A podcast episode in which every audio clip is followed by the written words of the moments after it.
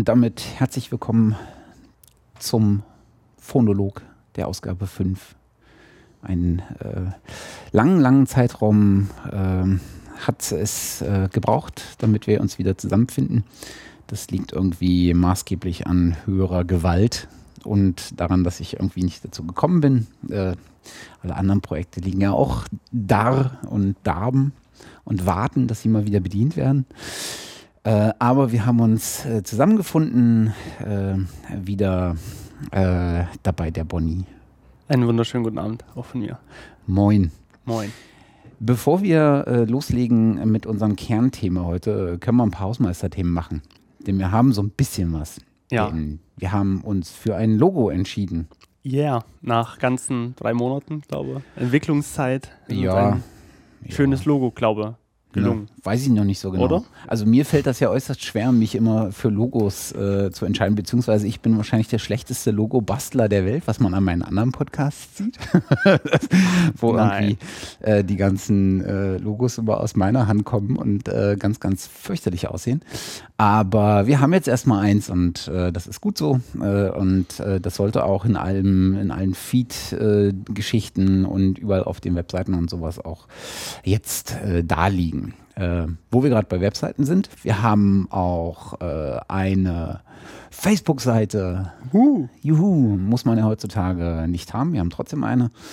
Ähm, da kann man also uns auch gerne wilde Dinge an den Kopf schmeißen oder auch mal interessante Links zum Beispiel posten, die wir ähm, spannend finden könnten, die wir vielleicht über andere Ja. Kanäle äh, noch nicht entdeckt haben.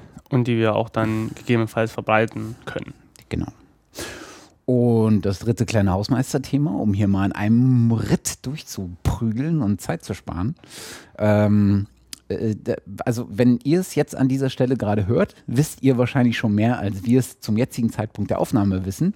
Denn eigentlich stehen wir auch kurz davor, Intro und Outro fertig zu haben. Am Intro, das liegt auch gerade wieder bei mir zu Hause, da muss ich eigentlich noch eine Gitarrenschwur einspielen. Äh, naja, Ja. äh, ihr wisst ja, wie das ist mit müssen und äh, es dann auch tun. Das äh, leidet gerade, aber vielleicht kriege ich es noch vor der Aufnahme hin. Nee, warte mal, vor morgen früh.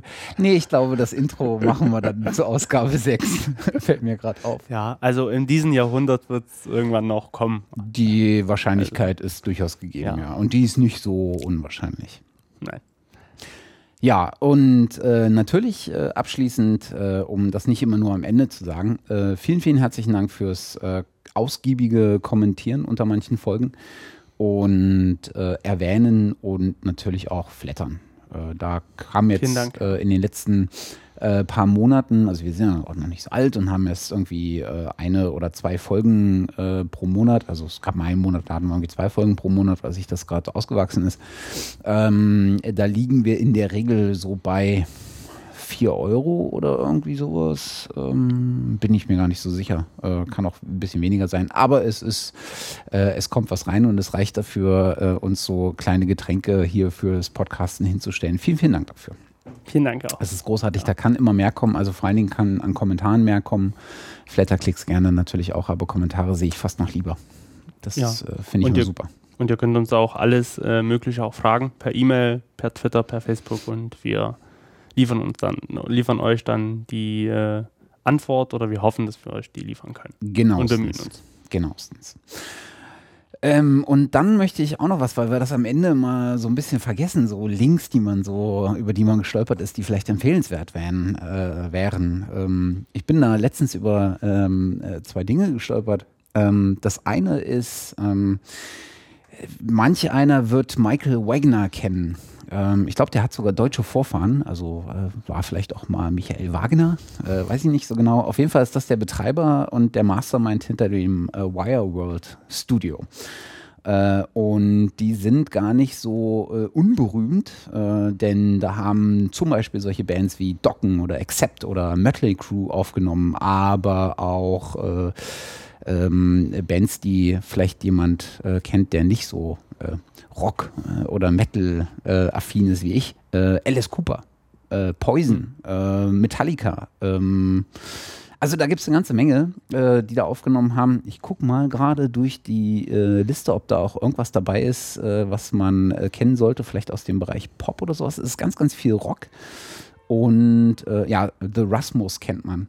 Ja, die hatten Ja. 2008 so ein, Mhm. äh, so ein, so ein, so ein One-Hit-Wonder, möchte ich es fast nennen. Äh, die hat der Gute auch produziert. Also das liest sich äh, so mehr oder weniger auch wie das Who's Who der äh, äh, Rock- und Metal-Szene äh, durch die letzten 20 Jahre. Das ist schon ziemlich beeindruckend. Jedenfalls, lange Rede, gar keinen Sinn. Ähm, es gibt eine ziemlich ausführliche Studiotour durch äh, die Studios äh, von äh, Michael Wagner mit Michael Wagner.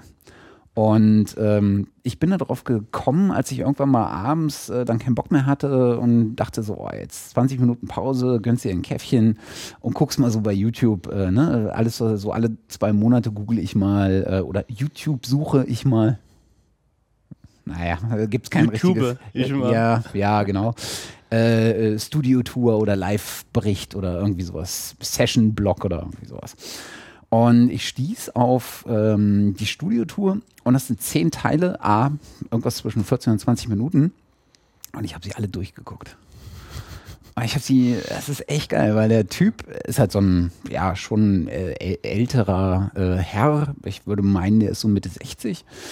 Äh, der hat sich halt äh, die Wireworld Studios so über die letzten 30 Jahre aufgebaut und äh, hat jetzt auch nochmal neu gebaut, also alles neu gemacht und äh, der neueste Studiotechnik da rein. Und das ist echt für Tool-Fans ist das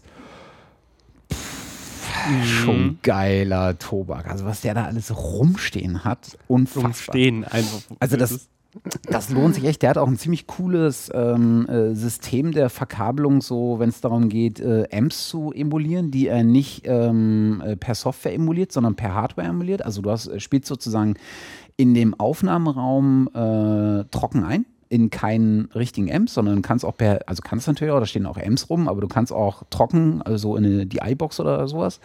Und dann kann er das im, im Au äh, nicht im Aufnahmeraum, im Studioraum, im Monitorraum, äh, dann routen auf alle möglichen Top-Teile, die dann da in der, in der Wand stehen. Und das ist echt geil. Also guckt euch das mal an. Wer Spaß an Tools hat, der wird da. Ich bin jetzt fast geneigt, irgendwas Sexistisches zu sagen. Ich tue es mal nicht. Es können ja auch unter 18-Jährige hören. Äh, genau, genau.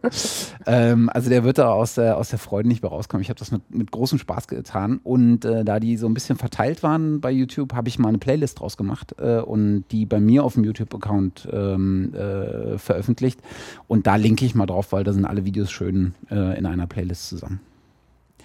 Der zweite Punkt, und äh, dann höre ich auch auf zu reden und Bonnie darf wieder, ähm, ist, ich habe einen neuen äh, musikrelevanten Podcast entdeckt.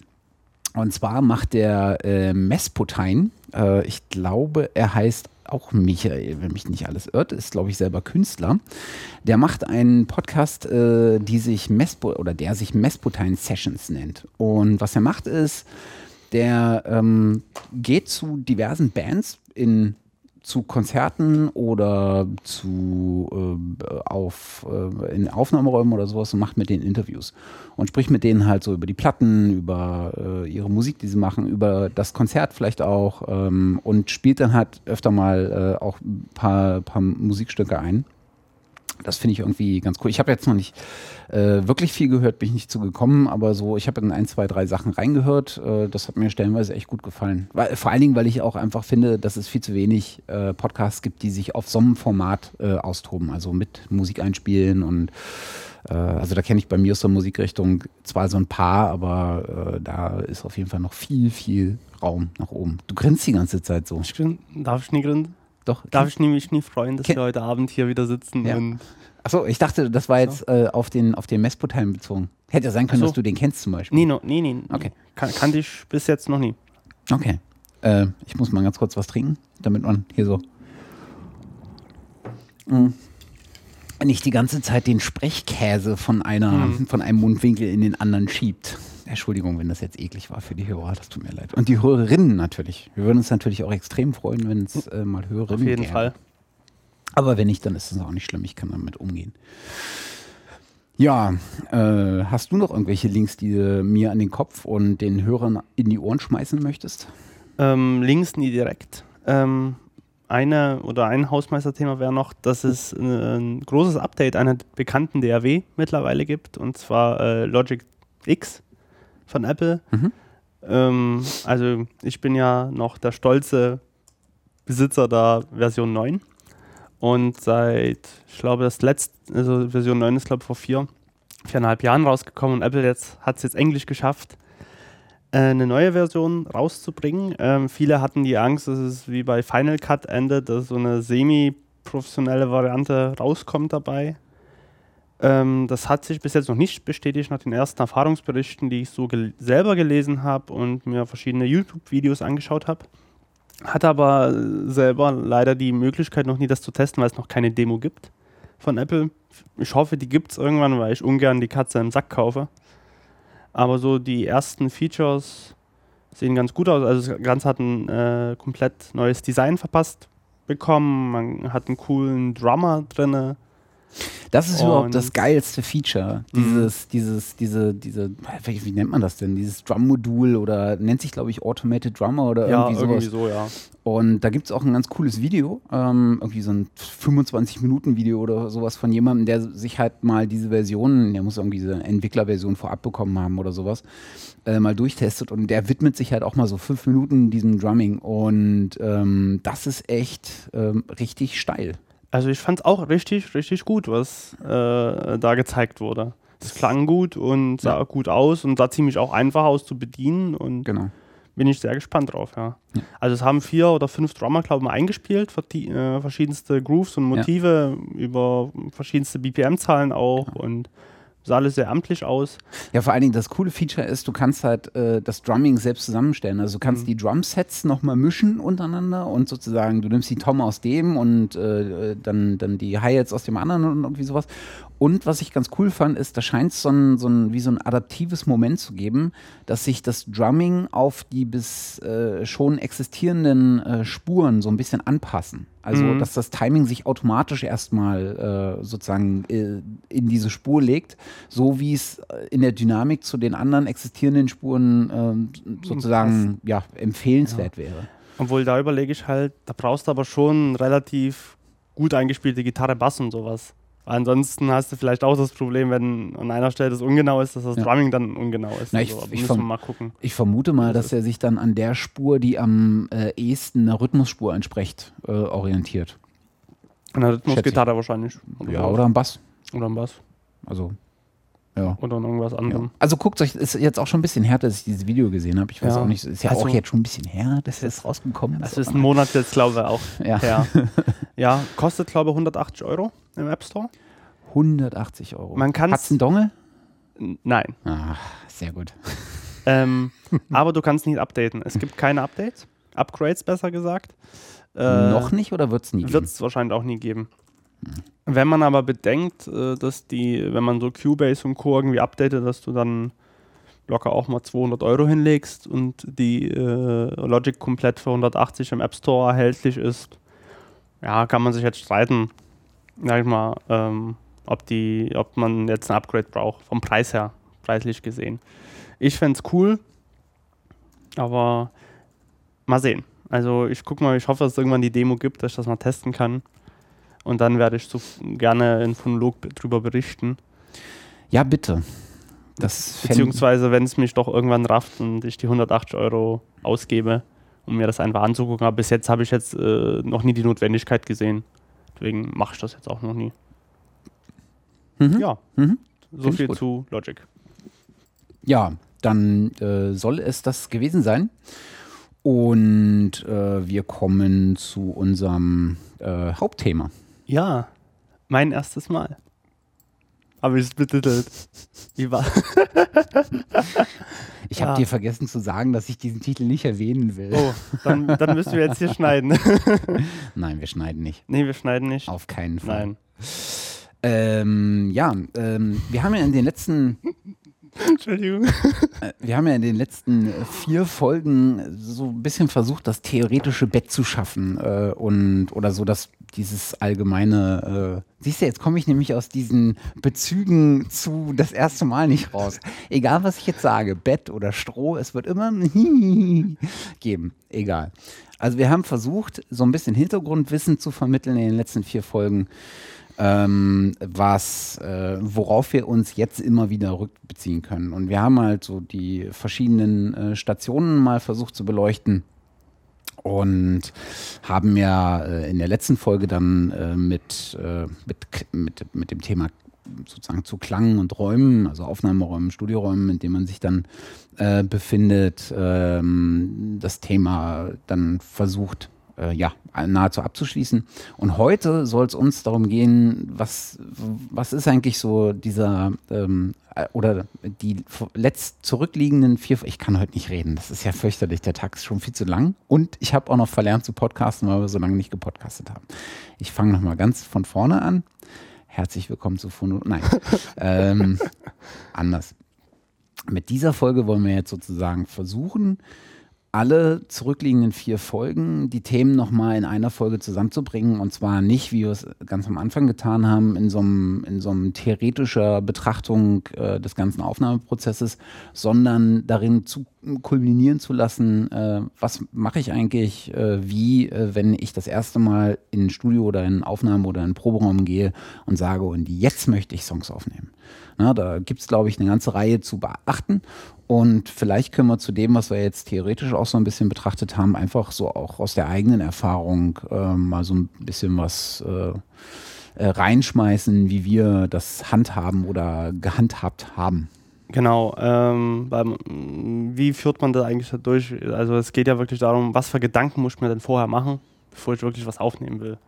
Also, also ich weiß nicht, wie, wie deine erste Aufnahme war ich kann mich noch als kleines Kind irgendwie so ganz äh, dunkel in den Sinn, wollte ich halt äh, äh, von einem Mikro auf eine Kassette damals noch aufnehmen und das hat dann, war total übersteuert, würde ich heute, äh, heute jetzt sagen, war, hat nur gerauscht und alles Mögliche.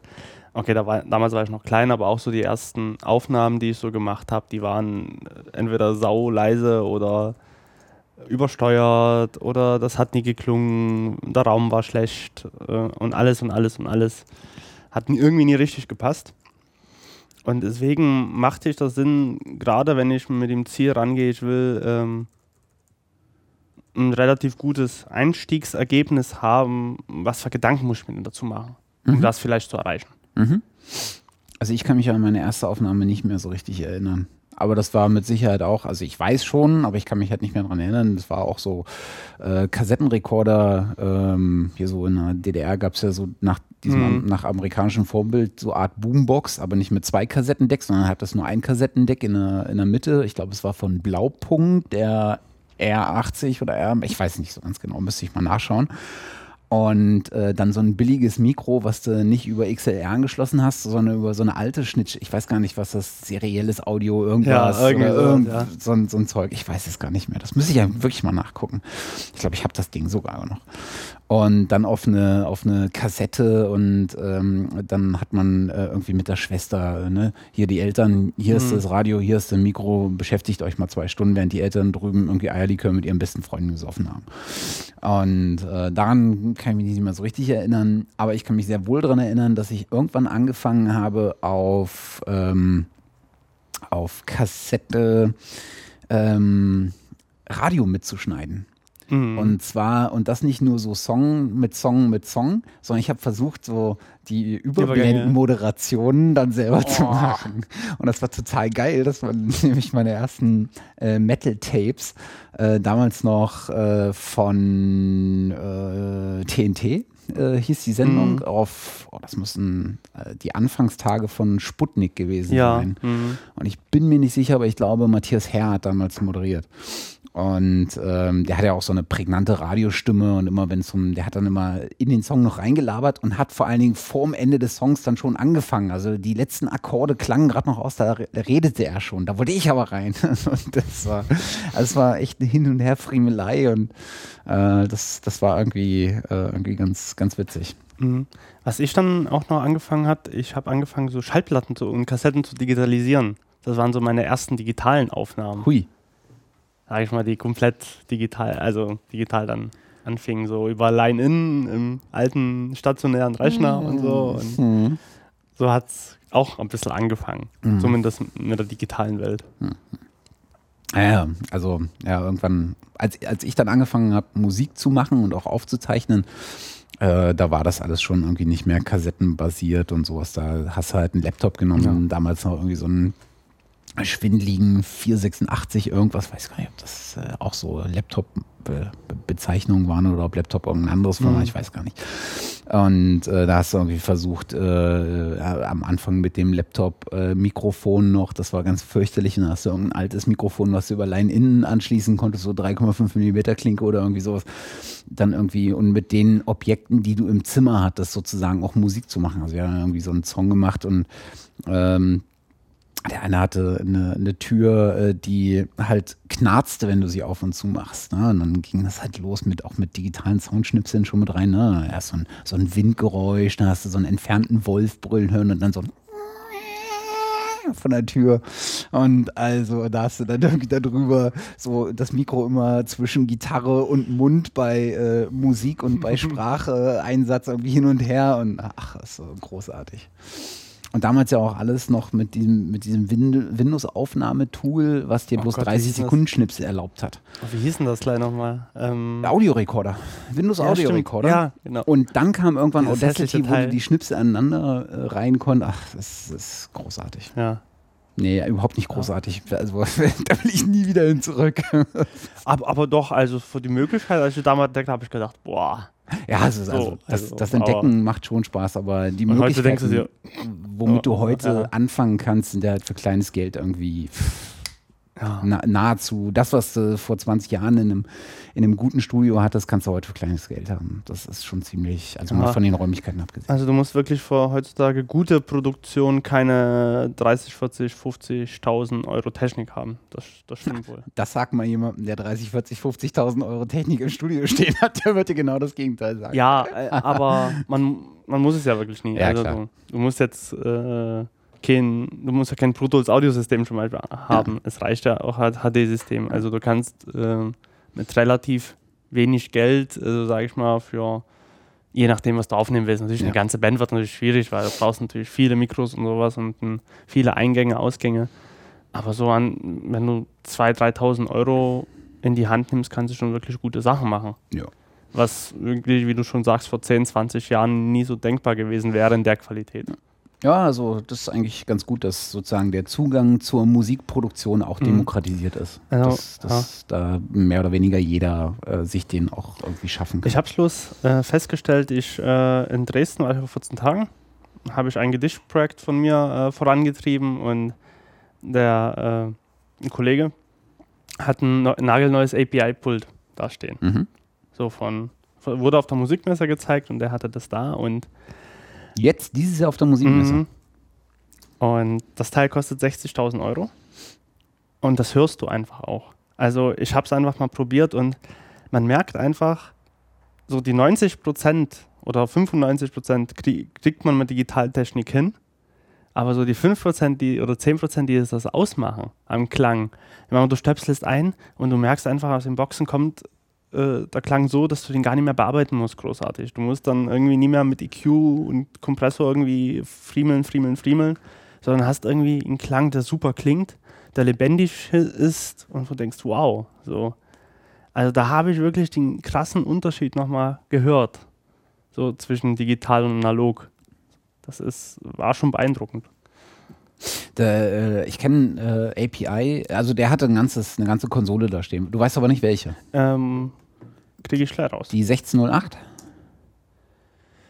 Ja, es war keine so eine riesige. 16. Also was ich halt bei, was ich bei API ganz, ganz cool finde, die haben diese 500, ähm, ich weiß gar nicht, was ist, was ist eigentlich für ein Maß, bezeichnet ist das Maß? Also man sagt ja immer, äh, also du kannst ja, hast in der Konsole oftmals äh, so auswechselbare Einheiten. Das sind dann halt irgendwie 500er irgendwas. Und da macht API wohl äh, auch eine ganze Reihe ähm, sehr anständiger Sachen, so Kompressorlimiter, Mhm.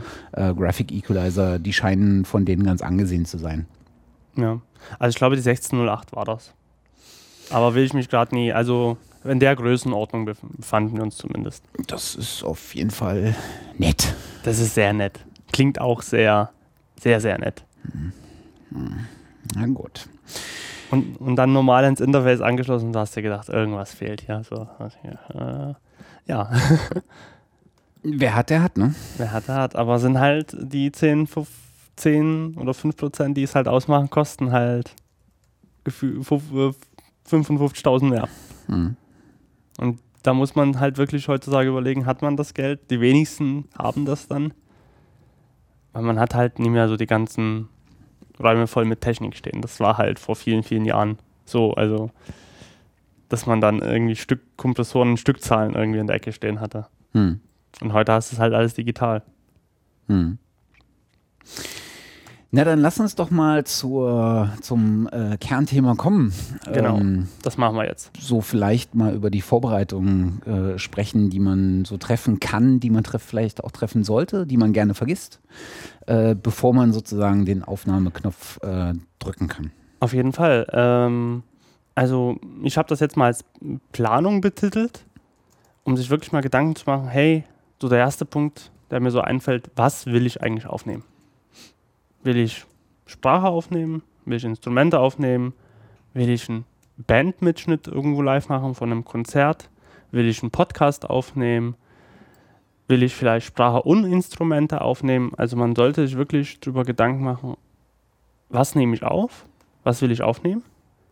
Und vor allen Dingen, wie viele Schallquellen will ich aufnehmen? Das wäre so mein erster Punkt, der mir so einfällt, weil je nachdem richtet sich das komplett äh, die Technik danach aus. Also wenn ich natürlich eine ganze Band aufnehmen will, brauche ich wesentlich mehr Technik, als wenn ich nur äh, einen Sänger oder einen Sprecher aufnehmen will.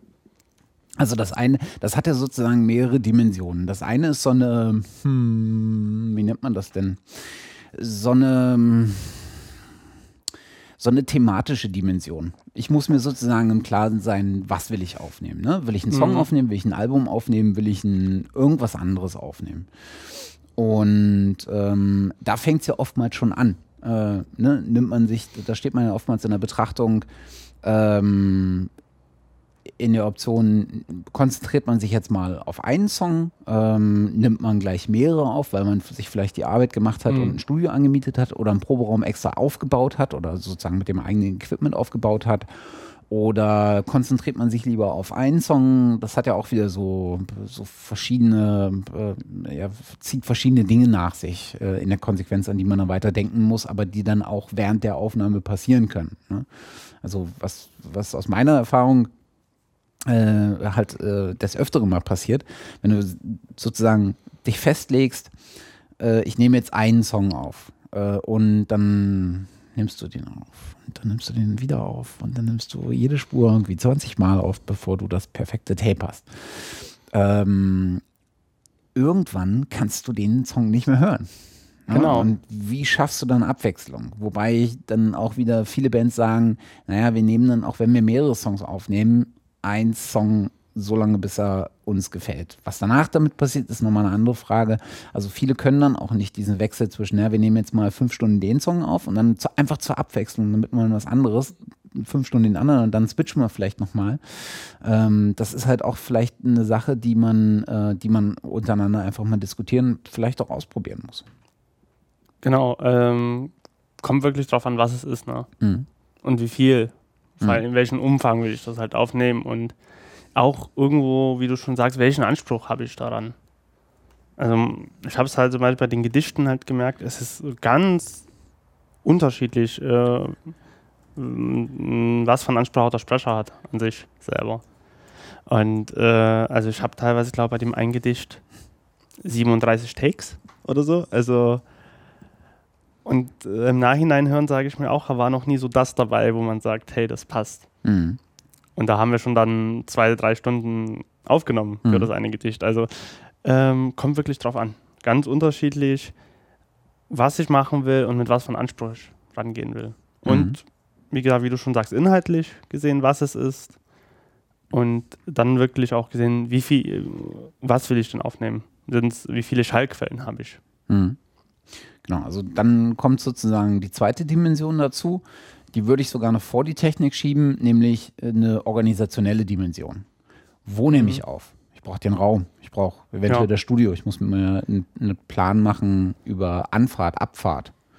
Äh, wann fange ich an, mhm. wann höre ich auf? Gibt es da irgendwelche Grenzen, an die ich mich halten muss, weil die letzte S-Bahn irgendwie um halb zwölf äh, fährt? Äh, und ähm, ja, wenn ich da das nicht schaffe mit Abbau, äh, dann sitze ich da und muss bis zum Mhm. nächsten Morgen oder sowas Genau. warten. Genau, das wären auch so nächste Punkte von mir gewesen. Neben, was nehme ich auf? Wo? Wie du schon sagst, ganz wichtiger Punkt. Ähm, vor allen Dingen ähm, dann auch noch, wie will ich das in Mono, Stereo und so, das sind aber mehr technische Details. Aber erstmal organisatorisch zu klären. Die ganzen Absprachen mit Musikern, Sprechern, Künstlern, gegebenenfalls Produzenten, anderen Leuten, die irgendwie der Aufnahme äh, mit dabei sein wollen oder dabei sein müssen wenn man gerade so äh, spätestens mit Label zusammen hat, ist es auch manchmal so, dass dann Leute vom Label auch mit drin sitzen oder drin sitzen können. Also es ist dann ganz unterschiedlich. Und das muss man halt auch alles koordinieren als Musikproduzent meistens, außer man ist so groß und kann sich äh, eine Assistentin oder Assistent irgendwie leisten, der das dann fein alles managt. Vielleicht gehen wir einfach mal äh, ins äh, Detail und ähm, schöpfen aus unserem nicht vorhandenen äh, Erfahrungsschatz. ähm, bei mir ist das zumindest äh, so ähnlich der Fall. Ähm, was, was im, konstruieren wir einfach mal ein Beispiel.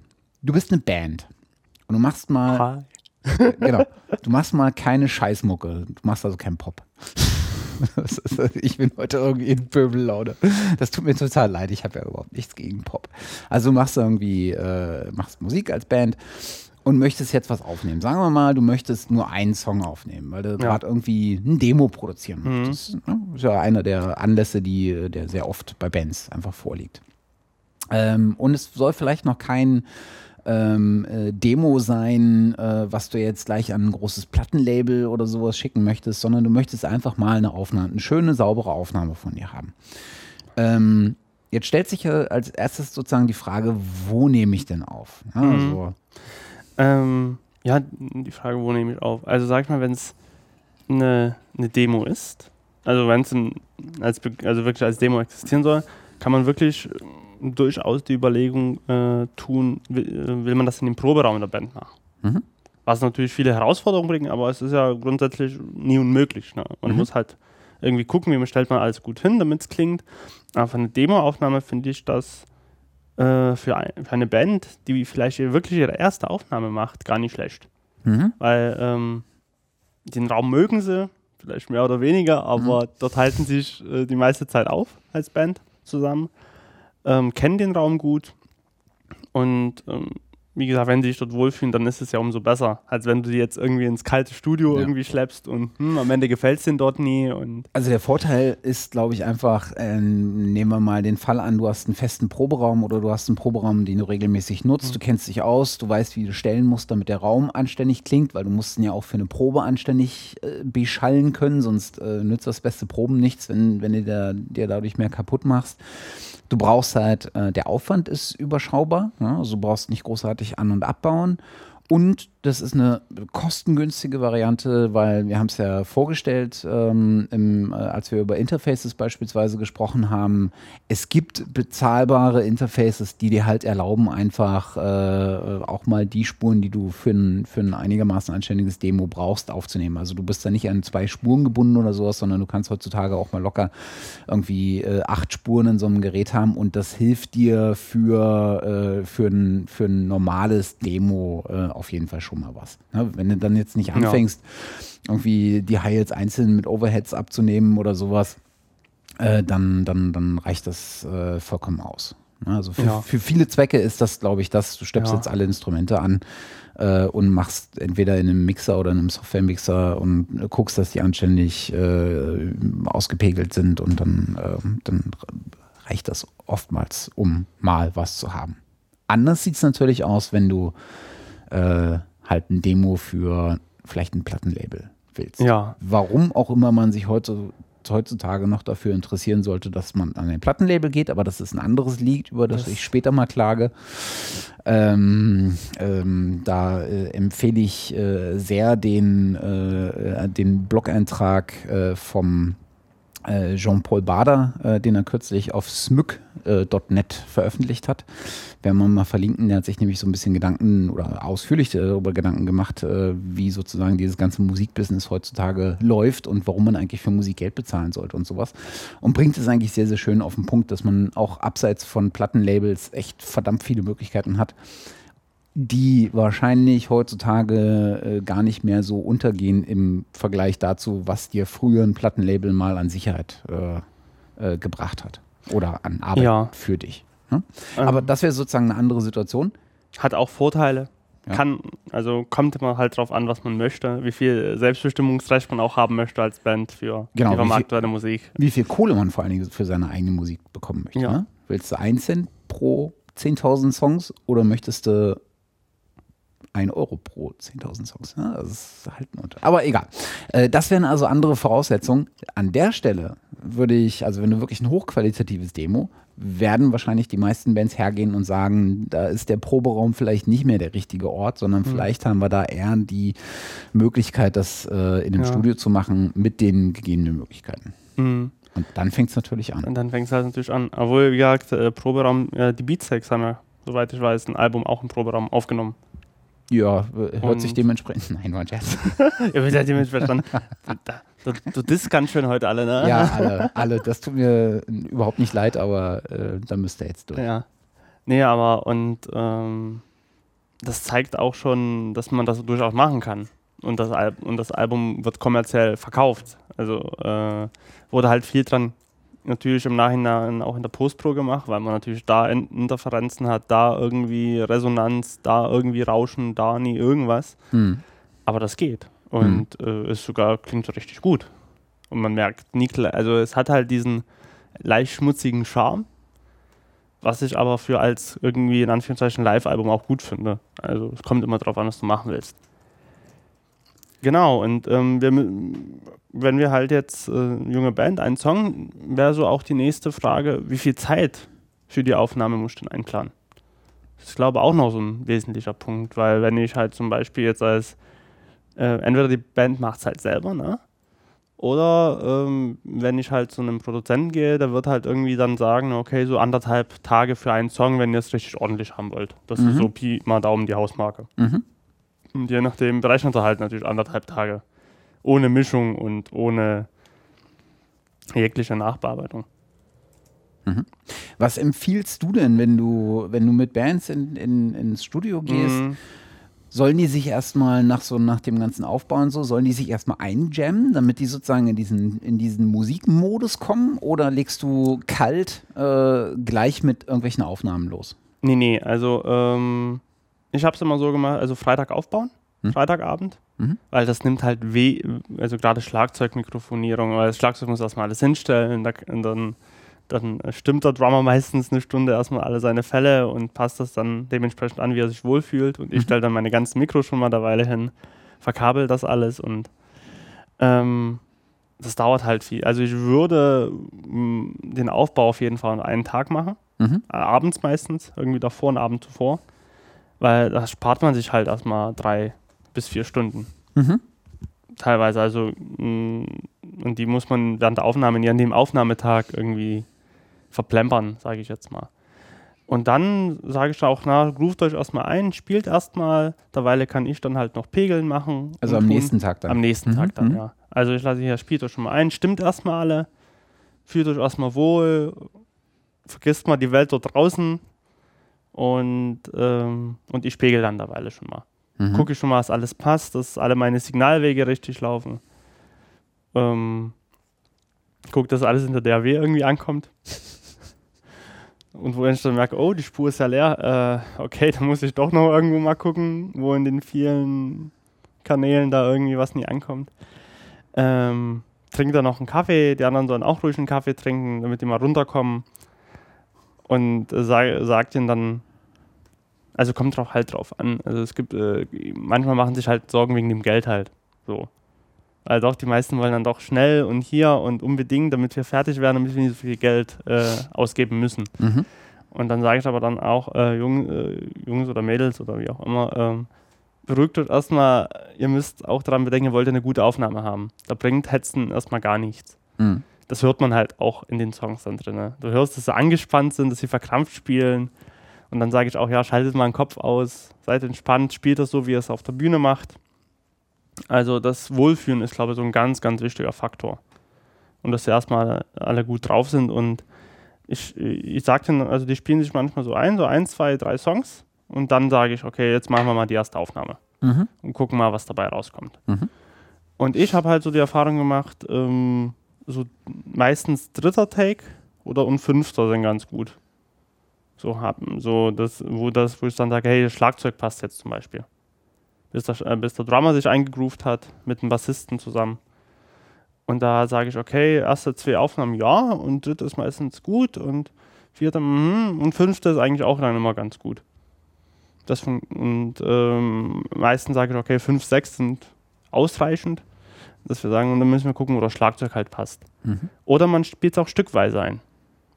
Das geht halt auch. Mhm. Aber da würde ich die vorher wirklich spielen lassen.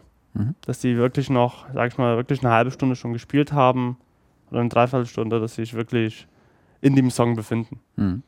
Also ich würde ja generell, ähm, mache ich ja auch beim, beim Podcasting so auch so Vorgeplänkel und sowas. Da Auf jeden habe ich immer schon die Aufnahme laufen. Äh, ich würde also in so einem in so einem Proberaum würde ich auch die Songs, die sie spielen zum Eingrooven, die würde ich auch alle schon mit aufzeichnen. Ne? Es empfiehlt sich einfach immer, wer weiß, für was es gut ist. Äh, Speicherkapazität ist, glaube ich, das, womit man sich heutzutage am wenigsten beschäftigen muss, weil da ist äh, en masse vorhanden. Ähm, und äh, da- das, das empfiehlt sich, glaube ich. Ja. Aber äh, jetzt sind wir fast schon ein bisschen äh, vorausgeeilt. Wir waren ja noch bei den Vorbereitungen, noch gar nicht äh, bei der Aufnahme selbst. Ähm, ähm, ähm, bleiben wir doch nochmal bei dem, bei dem organisatorischen ähm, Teil. Was ich immer fürchterlich finde, ist mehrere Hände, die versuchen, eine Vase zu töpfern. Das funktioniert einfach nicht. Also, wenn, wenn ihr euch darauf einigen könnt, einer in der Band hat das Zepter in der Hand für diese Aufnahme. Spricht alle Termine ab, macht, hat am besten alle Rechnungen in der Hand, äh, die anfallen, damit man es danach ordentlich splitten kann. Ähm, äh, lädt alle äh, notwendigen Leute ein, äh, macht die ganze Terminkoordinierung an Abfahrt. Ist zwar ein Heidenaufwand, aber gebt das in eine Hand. Man kann sich ja helfen, ne? Also, aber einer muss es steuern, einer muss es im, im Blick behalten, muss überlegen, was, was braucht, was müssen wir alles mitnehmen, Packlisten und sowas. Das ist alles eine echt sinnvolle Sache, weil Okay, wenn du in ein Studio fährst, ist das nicht ganz so äh, äh, schwierig, aber wie oft stand, stehst du im Proberaum und hast ausgerechnet das eine Kabel vergessen? Und das fehlt dann. Ne? Und es Und sind sieben Bands in anderen Proberäumen um dich rum und keiner hat das Kabel mal doppelt. Nerv. Bist in einer anderen Stadt, hast du schon wieder Scheiße. Fährt. Na, ist ja sowieso explicit Content hier. äh, und wenn du dann in einer Stadt bist, wo du vielleicht keinen äh, Thomann, äh, Just Music oder äh, Konrad oder äh, EP oder sowas um die Ecke hast, kriegst du vielleicht auch kein äh, Kabel mit einem, Ja. was du halt gerade brauchst. Genau, willst. und ähm, manche Studios sind ja zum Beispiel äh, irgendwo auf dem Dorf. Ne? Es gibt ja auch also wirklich ja, ja, klar. Nicht wenige. Nicht, nicht wenige, weil es einfach schön ist, weil die Atmosphäre einfach schön ist. Alte Scheunen, du störst keinen. So, und, und äh, da kriegst du halt auch nichts mehr. Also es ist wirklich sinnvoll, so eine Technikliste sich irgendwie zu führen. Genau. Equipmentliste, hey, das muss ich jetzt wirklich alles mitnehmen Ganz an dem genau. Tag. An der Stelle gleich noch ein Tipp. Markiert eure, euer Zeug. Mhm. Also gerade wenn man irgendwo zu einem anderen, weil in einem Studio hast du halt zigtausend XLR-Kabel irgendwo Ja. rumliegen. Hast du auch irgendwie Klinkekabel en masse liegen, Instrumentenkabel. Ja. So, und das passiert mal ganz schnell, dass du es irgendwie wegpackst. So, und hm, mein, Ja. Kling, mein, mein Instrumentenkabel liegt irgendwo dazwischen. Und so, Genau. Naja, such dir eins aus, so ungefähr, weil. Und im schlechtesten Fall hast du dann fünf Tage später jemanden vom Tonstudio dran, der dir sagt, du hast gerade das, äh, das 500-Euro-Kabel mitgenommen. Ja, Äh, du Sau. Also, Will man einfach nicht. Also Das ist echt, das, das klingt so total banal. Und ich habe das jahrelang einfach nicht gemacht. Aber du, du hast einfach, ich weiß nicht, wo die Kabel überall hin sind. Aber bei mir waren sie jedenfalls nicht mehr. Also es passiert echt schnell. Ich habe jetzt, äh, äh, also ähm, was ich mal ganz gut finde, ist ist so Isolierband, was du, wo du so äh, Elektrodrähte mit auch abisolieren kannst. Das ist halt dehn, dehnbar, das äh, passt sich an, das kn knibbelt nicht so schnell wieder ab, das kannst du beschriften, das funktioniert irgendwie ganz hervorragend und gibt es vor allen Dingen in, in, in, der kompletten Bandbreite des Regenbogens. Das ist ja. irgendwie ganz spannend. Auch immer wichtig, was wir letztens erst wieder gelernt haben, dass egal welchen Medienproduzentens bester Freund ist was? Was man in rauen Mengen dabei haben sollte, mal abgesehen von einem Marlboro und einem Feuerzeug. Wer Raucher ist, bin ich ja nicht. Ja, ich auch nie. Das Duct Tape. Ah, ja, das Panzerband. Tape, ja. Gaffertape, ja. Gibt, äh, Gaffer, genau. Ja. Gibt es einfach, äh, also es gibt keine Alternative dafür. Und Kabelbinder ist manchmal auch nicht schlecht. Ja. Hm? Kann auch manchmal nützlich sein. Aber dazu brauchst du dann auch wieder äh, ein Taschenmesser, damit es öffnen kann. Genau. Das man auch dann dabei genau.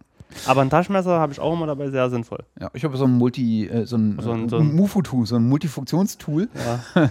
hier, so, hier, so, hier so ein Leatherman, du dann ja. irgendwie noch. Äh, Verdammt Werbung. Ja, also äh, für gute Sachen mache ich auch gerne Werbung. genau, also äh, habt eure Technik und sowas am Start, gebt äh, solche Dinge einfach jemandem in der Hand, der da ein Auge drauf hat. Äh, auch so Terminkoordinierung, wenn ihr Tools nutzt oder sowas, nutzt sie alle und nicht nur, weißt du, einer organisiert es und zwei tragen sich an und der dritte sagt, i, nee, Doodle nutze ich nicht, weil ich will nicht, dass die NSA meine Termine abschnüffelt. Sprecht da vorher drüber, wenn es einer nicht nutzen will, macht es offline per Telefon. Genau. Ne? Und selbst das kann abgehört werden. Aber ja, stimmt. äh, nee, aber auch gerade für den Produzenten oder einen Techniker oder wer auch immer das aufnimmt und da vielleicht zur Band hinfährt, ähm, oder irgendwo anders ist es auch wichtig, mal sich eine Liste zu machen und ein paar Gedanken zu machen, hey, was brauchst du alles an Technik? Was ja. muss ich alles mitnehmen? Genau. Das ist die dritte Dimension. Nämlich mhm. das ganze Equipment, da sind wir jetzt so ein bisschen reingeglitten, mhm. äh, das ist das dritte, äh, das ganze Equipment, was ihr braucht. Genau. Bloß für den ist es auch wichtig, um meinen Bogen jetzt ein bisschen zu kriegen, dass der sich halt auch alles aufschreibt. Hey, mhm. wie viel brauche ich das? Habe ich das? Habe ich Dongles habe ich dies, so irgendwelchen Kleinigkeiten, die man so gern oft das vergisst. Du hast das und schlimme D-Wort gesagt. Ich habe das schlimme D-Wort. naja, stell dir vor, du hast alles da. Du hast die geilste Technik hingestellt, so eine Orchesteraufnahme, bist irgendwo, nutzt Cubase oder Pro Tools oder hast du nicht gesehen und hast den Dongle vergessen. Dann nutzt du die falsche Software. Dann nutzt Ganz du A, die falsche Software, B, dann kannst du irgendwie sagen hier dem den äh, Dirigenten, okay, ich gehe jetzt erstmal Kaffee trinken genau. vor fünf Stunden, ihr könnt mal dabei spielen. Ich kann genau. hier eh nichts mehr machen. Nee, wir hatten es wir hatten's ja schon in, den, in, den, äh, in, in Folge 3, glaube ich, äh, als wir über sowas gesprochen haben und jetzt in Folge 4 auch. Äh, der Technikaspekt, werdet euch darüber klar, was ihr für eine Aufnahmesituation habt. Im äh, Proberaum braucht ihr mit Sicherheit mehr eigenes Equipment, als ihr es im, im Studio braucht. Wenn ihr ins Studio geht, Fragt einfach vorher, was ihr mitbringen sollt. Ähm, die, haben's, äh, die haben sicherlich alles da, aber wenn ihr beispielsweise einfach euer Mikro des Vertrauens dabei habt, weil ihr genau wisst, damit könnt ihr umgehen, dann könnt ihr reinspucken, dann könnt ihr reinkotzen, wenn ihr wollt. Lecker. Ähm, also jetzt nicht im Sinne von äh, sich erbrechen, sondern einfach, ne, man, manche Sänger singen ja sehr nass. Passiert im Eifer des, des Gefechts. Ähm, solche Geschichten. Äh, schnackt da einfach kurz mit dem, äh, wenn er ins Studio geht, mit jemandem drüber, was sollt ihr mitbringen, äh, braucht ihr irgendwas eigenes. Was ich immer empfiehlt, finde ich, ist, äh, lasst euch die äh, Sessions, wenn möglich, auf ein eigenes Aufnahmegerät einfach abzwacken. Ne, also egal, was der Produzent oder bei wem ihr auch immer seid, da aufnimmt, lasst euch alles direkt, einfach nur, um sozusagen auch mal die Interaktion zu haben in dem Studio. Ähm, ne, einfach auf so ein Ding, dann habt ihr da mal zehn Stunden äh, Audiomaterial. Äh, wenn ihr euch da reinhört, dann könnt ihr an der einen oder anderen Stelle vielleicht auch noch was lernen im, in diesem Umgang. Fand ich immer irgendwie ganz, ganz, ganz ähm, entspannt. Und viele sind da, glaube ich, auch so, die denken dann halt auch, klar, pff, warum nicht? Mir doch egal. Ne? Und äh, im, im, wenn ihr im Pro-Raum unterwegs seid, äh, überlegt euch, was ihr also an Stromversorgung und sowas braucht. Ähm, das ist zur Aufnahme dann auch nochmal nicht unentscheidend. Ähm, Gerade auch Brummschleifen mäßig. Brummschleifen. So. Sommer, Winter mhm. ist auch nochmal ein Unterschied. Ne? Also wenn er einen Probaum aufzeichnet, im Sommer habt ihr geprobt, im Winter wollt ihr aufzeichnen, dann ist der Probaum 15 Grad kälter. Könnte im Zweifel irgendwie äh, euch auch ein bisschen vor Probleme stellen, weil ihr dann irgendwie dreimal die Instrumente nachstimmen müsst.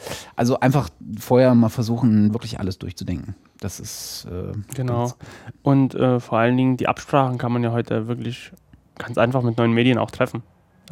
Also du willst mit deinem Produzenten des Vertrauens äh, über Twitter absprechen, ob du dein eigenes Kabel Nein, nein, nee. ist ja klar. Aber ich kann ja zum Beispiel auch, das habe ich halt gemacht, was weil irgendwann, ich habe zwar dann E-Mails getippt, ewig mit den Bands, aber da habe ich mal gedacht, okay, nee, das, ist, dauert, das dauert ja auch zu lange. So, und dann vergisst jemand auf alle Antworten zu klicken und da siehst nur du die Antwort und musst das wieder an alle rumschicken. Eine Facebook-Gruppe hatte ich bei mir irgendwie ganz gut gemacht. Gut, irgendwas, ja. Oder äh, irgendwelche anderen äh, Gruppen, wo, genau. du, wo, du, so gemeinsame Dokumente auch ablegen kannst, zum Beispielsweise, oder dich einfach gemeinsam so über Status-Updates oder sowas auf dem Laufenden halten. Auf, auf jeden Fall. Also äh, ja. ich habe halt die Facebook-Gruppe einfach das in der Gruppe posten, eine geheime Gruppe halt machen, hinposten, hier, erster, das bringt ihr bitte mit und das und alle sehen das ja. und kann ich auch keiner äh, irgendwie rausreden, dass er es nie gesehen hat.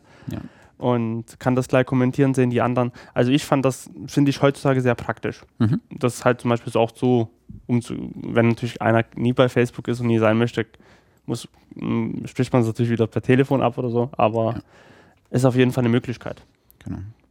Und dann hattest du noch einen Punkt aufgeschrieben, der mir, äh, den ich jetzt wahrscheinlich äh, unter den Tisch gefallen äh, hätte lassen. Mhm aber der mir, je öfter ich darüber nachdenke, gar nicht so äh, unlogisch vorkommt. Denn natürlich muss man sich schon vor der, Absprache, äh, vor der Aufnahme am besten mal Gedanken machen, wie verfahre ich denn eigentlich dann mit dem Material, äh, was dabei anfällt. Ne? Genau. Gerade wenn man ins Studio geht, ist es, glaube ich, für denjenigen, der da im Studio das Studio betreibt und euch aufnimmt, nicht unentscheidend zu wissen, macht er dann danach auch das Mastering und das Mischen oder macht ihr das selber? Was braucht ihr für ein Ausgabeformat? Wollt ihr einfach bloß eine Projektdatei der äh, DAW eures äh, Vertrauens ohne Dongle? Äh, oder wollt ihr schon äh, irgendwie ein rausgerendertes, äh, ähm, eine rausgerenderte Datei oder was auch immer. Ne? Sowas einfach schon vorsehen und dann kann man auch so gezielt wie möglich die Anweisungen fassen. Ja, also sehe ich genauso. Also, dass man schon absprechen kann, wie die Post-Pro verlaufen soll. Wer wirklich das halt mischt und weil je nachdem kann man schon ein paar, auf ein paar Sachen achten, sag ich mal. Also weil ich bin halt schon gerne, ich gucke, wenn ich dann halt in der Zeit habe, während den Aufnahmen, wo die anderen mehr Pause machen, dass ich halt schon mal Sachen arrangiere oder da vielleicht schon mal einen Effekt drauf mache, einfach mal zu gucken, einfach mal zu hören, wie es klingt. Ähm, manche sagen, würden jetzt sagen, okay, alte Schule lieber erst aufnehmen, dann mischen, dann mastern. Man kann aber heute auch gleichzeitig aufnehmen und, und mischen. Das wird auch wirklich auch gemacht. Auch wie heutzutage auch komponiert und gemischt wird. Das ist mehr oder weniger ein Prozess äh, zum Teil. Und wenn, wenn ich natürlich nur der Aufnahmematch bin, brauche ich nie irgendwas vormischen. Mhm. Weil das dann halt wirklich der Mischingenieur danach macht der das dann mit der Bank war. Ich, kann, ich kann, muss natürlich mit einem EQ gucken, hey, habe ich irgendeine störende Frequenz? Mhm. Resonanz, die kann ich schon natürlich im Vorfeld, aber ich mische das halt nie. Da wende ich auch keine Effekte drauf ab, weil der äh, Mensch nach mir soll er, oder der Produzent nach mir soll das wirklich roh kriegen, wie es ist. Mhm. Und dann muss ich mich natürlich mit denen halt absprechen, wie willst du denn das haben? Mhm. Will, willst du in irgendein Austauschformat AAF zum Beispiel haben oder willst du jede Spur äh, äh haben, etc.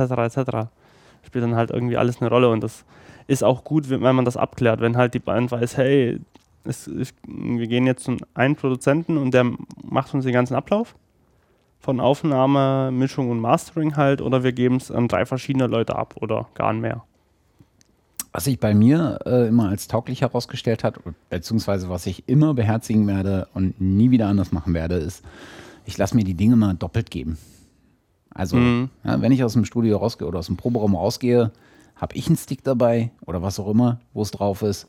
Und jemand hat noch einen zweiten Stick dabei. Es ist zwar auch, wenn du, gerade wenn du im Studio bist, immer noch bei dem, der im Studio sitzt, aber wenn es in einem anderen Ort ist, dann musst du schon wieder übers Netz austauschen.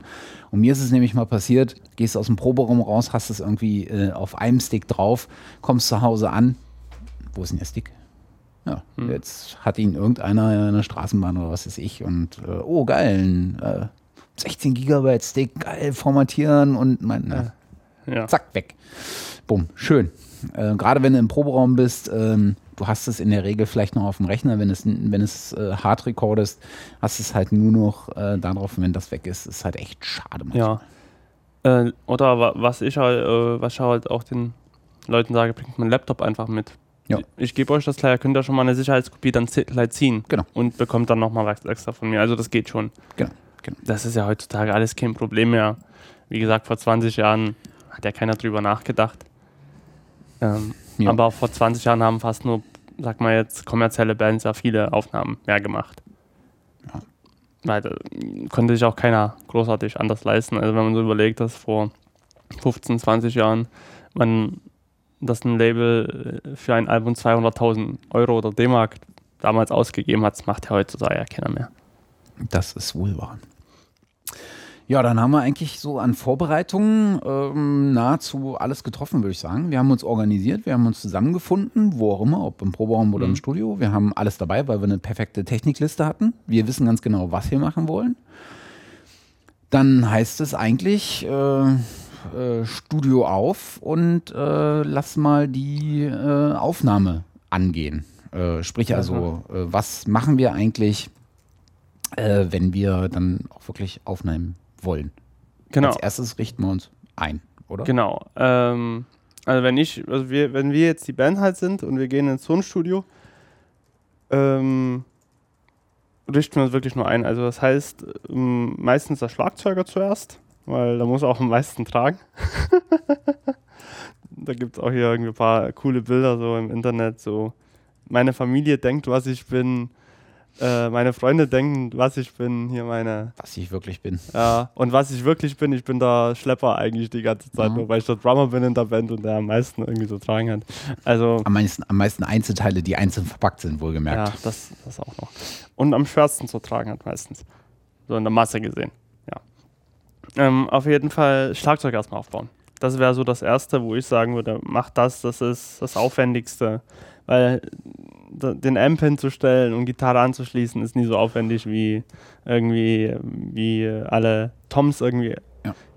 aufzustellen, die alle zu stimmen, dass die alle gut klingen. Und Haben wir ja auch in Folge 2 äh, erklärt, warum.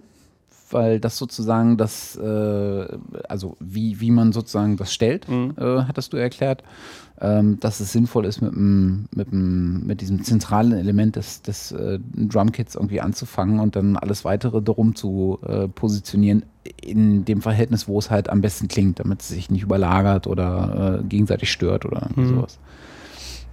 Ähm, genau, also erstmal Schlagzeug. Derweile stelle ich als Tonmensch äh, auch die Mikrofone schon auf. Also stelle die schon mal alle bereit oder habe das im besten Fall auch mir vor ein paar Gedanken gemacht, zu sagen, hey, die Jungs, beziehungsweise ich muss auch als Produzent die Absprache mit denen treffen vorher, hey, was nehmt ihr denn eigentlich auf? So. Das wäre zumindest äh, von Vorteil zu sagen, ma- macht ihr jetzt nur Metal oder macht ihr halt irgendwie Britpop oder keine Ahnung was. So. Danach kann man auch schon mal überlegen, hey, welche Mikros brauchst du denn dafür? Wie kann ich denn das am besten hinstellen, wenn ich schon einen gewissen Erfahrungsschatz habe? Ähm, genau, und während er da halt sein Schlagzeug dann aufbaut, stelle ich schon mal alle Mikros hin. Ähm, verkabel die am besten auch schon mal, weil positionieren lassen sich ja eh ständig wieder neu. Und leg mir schon mal alle Kabel. Und das sind ja bei einem Schlagzeug nie gerade weniger, also bis zu zwölf Spuren, das, das ist locker drin. Und ähm, beschäftige mich auch vielleicht schon mal mit dem Routing des Ganzen, weil ich brauche eine große Zahl an Eingängen von Schlagzeug. Das muss ja alles irgendwie in mein Interface sein oder in mein Mischpult und dann in den äh, Analog-Digital-Wandler und dann muss das alles in die DAW noch halt irgendwie ankommen. Und das kann dann echt schwierig werden, bis man dann wirklich mal erkannt hat, okay, ich habe jetzt irgendwie 30 Eingänge, wo ist denn meine, meine Top-Snare oder sowas? Also das, das Snare-Fell von oben. Oder wo ist denn die Hi-Hat? Oder wo ist denn äh, die Floor-Tom oder sowas? Ja, also da, das nimmt auch ein groß, ähm, großes Stück Zeit irgendwie in Anspruch. Und das kann man auch derweil schon machen, während der Drummer sein ganzes äh, Schlagzeug aufbaut. Da lobe ich mir ja so ein Analog-Mischpult, äh, nee, ein Analog-Mischpult ist falsch, ein haptisches Mischpult, ne? also Mhm. ein Mischpult in Hardware.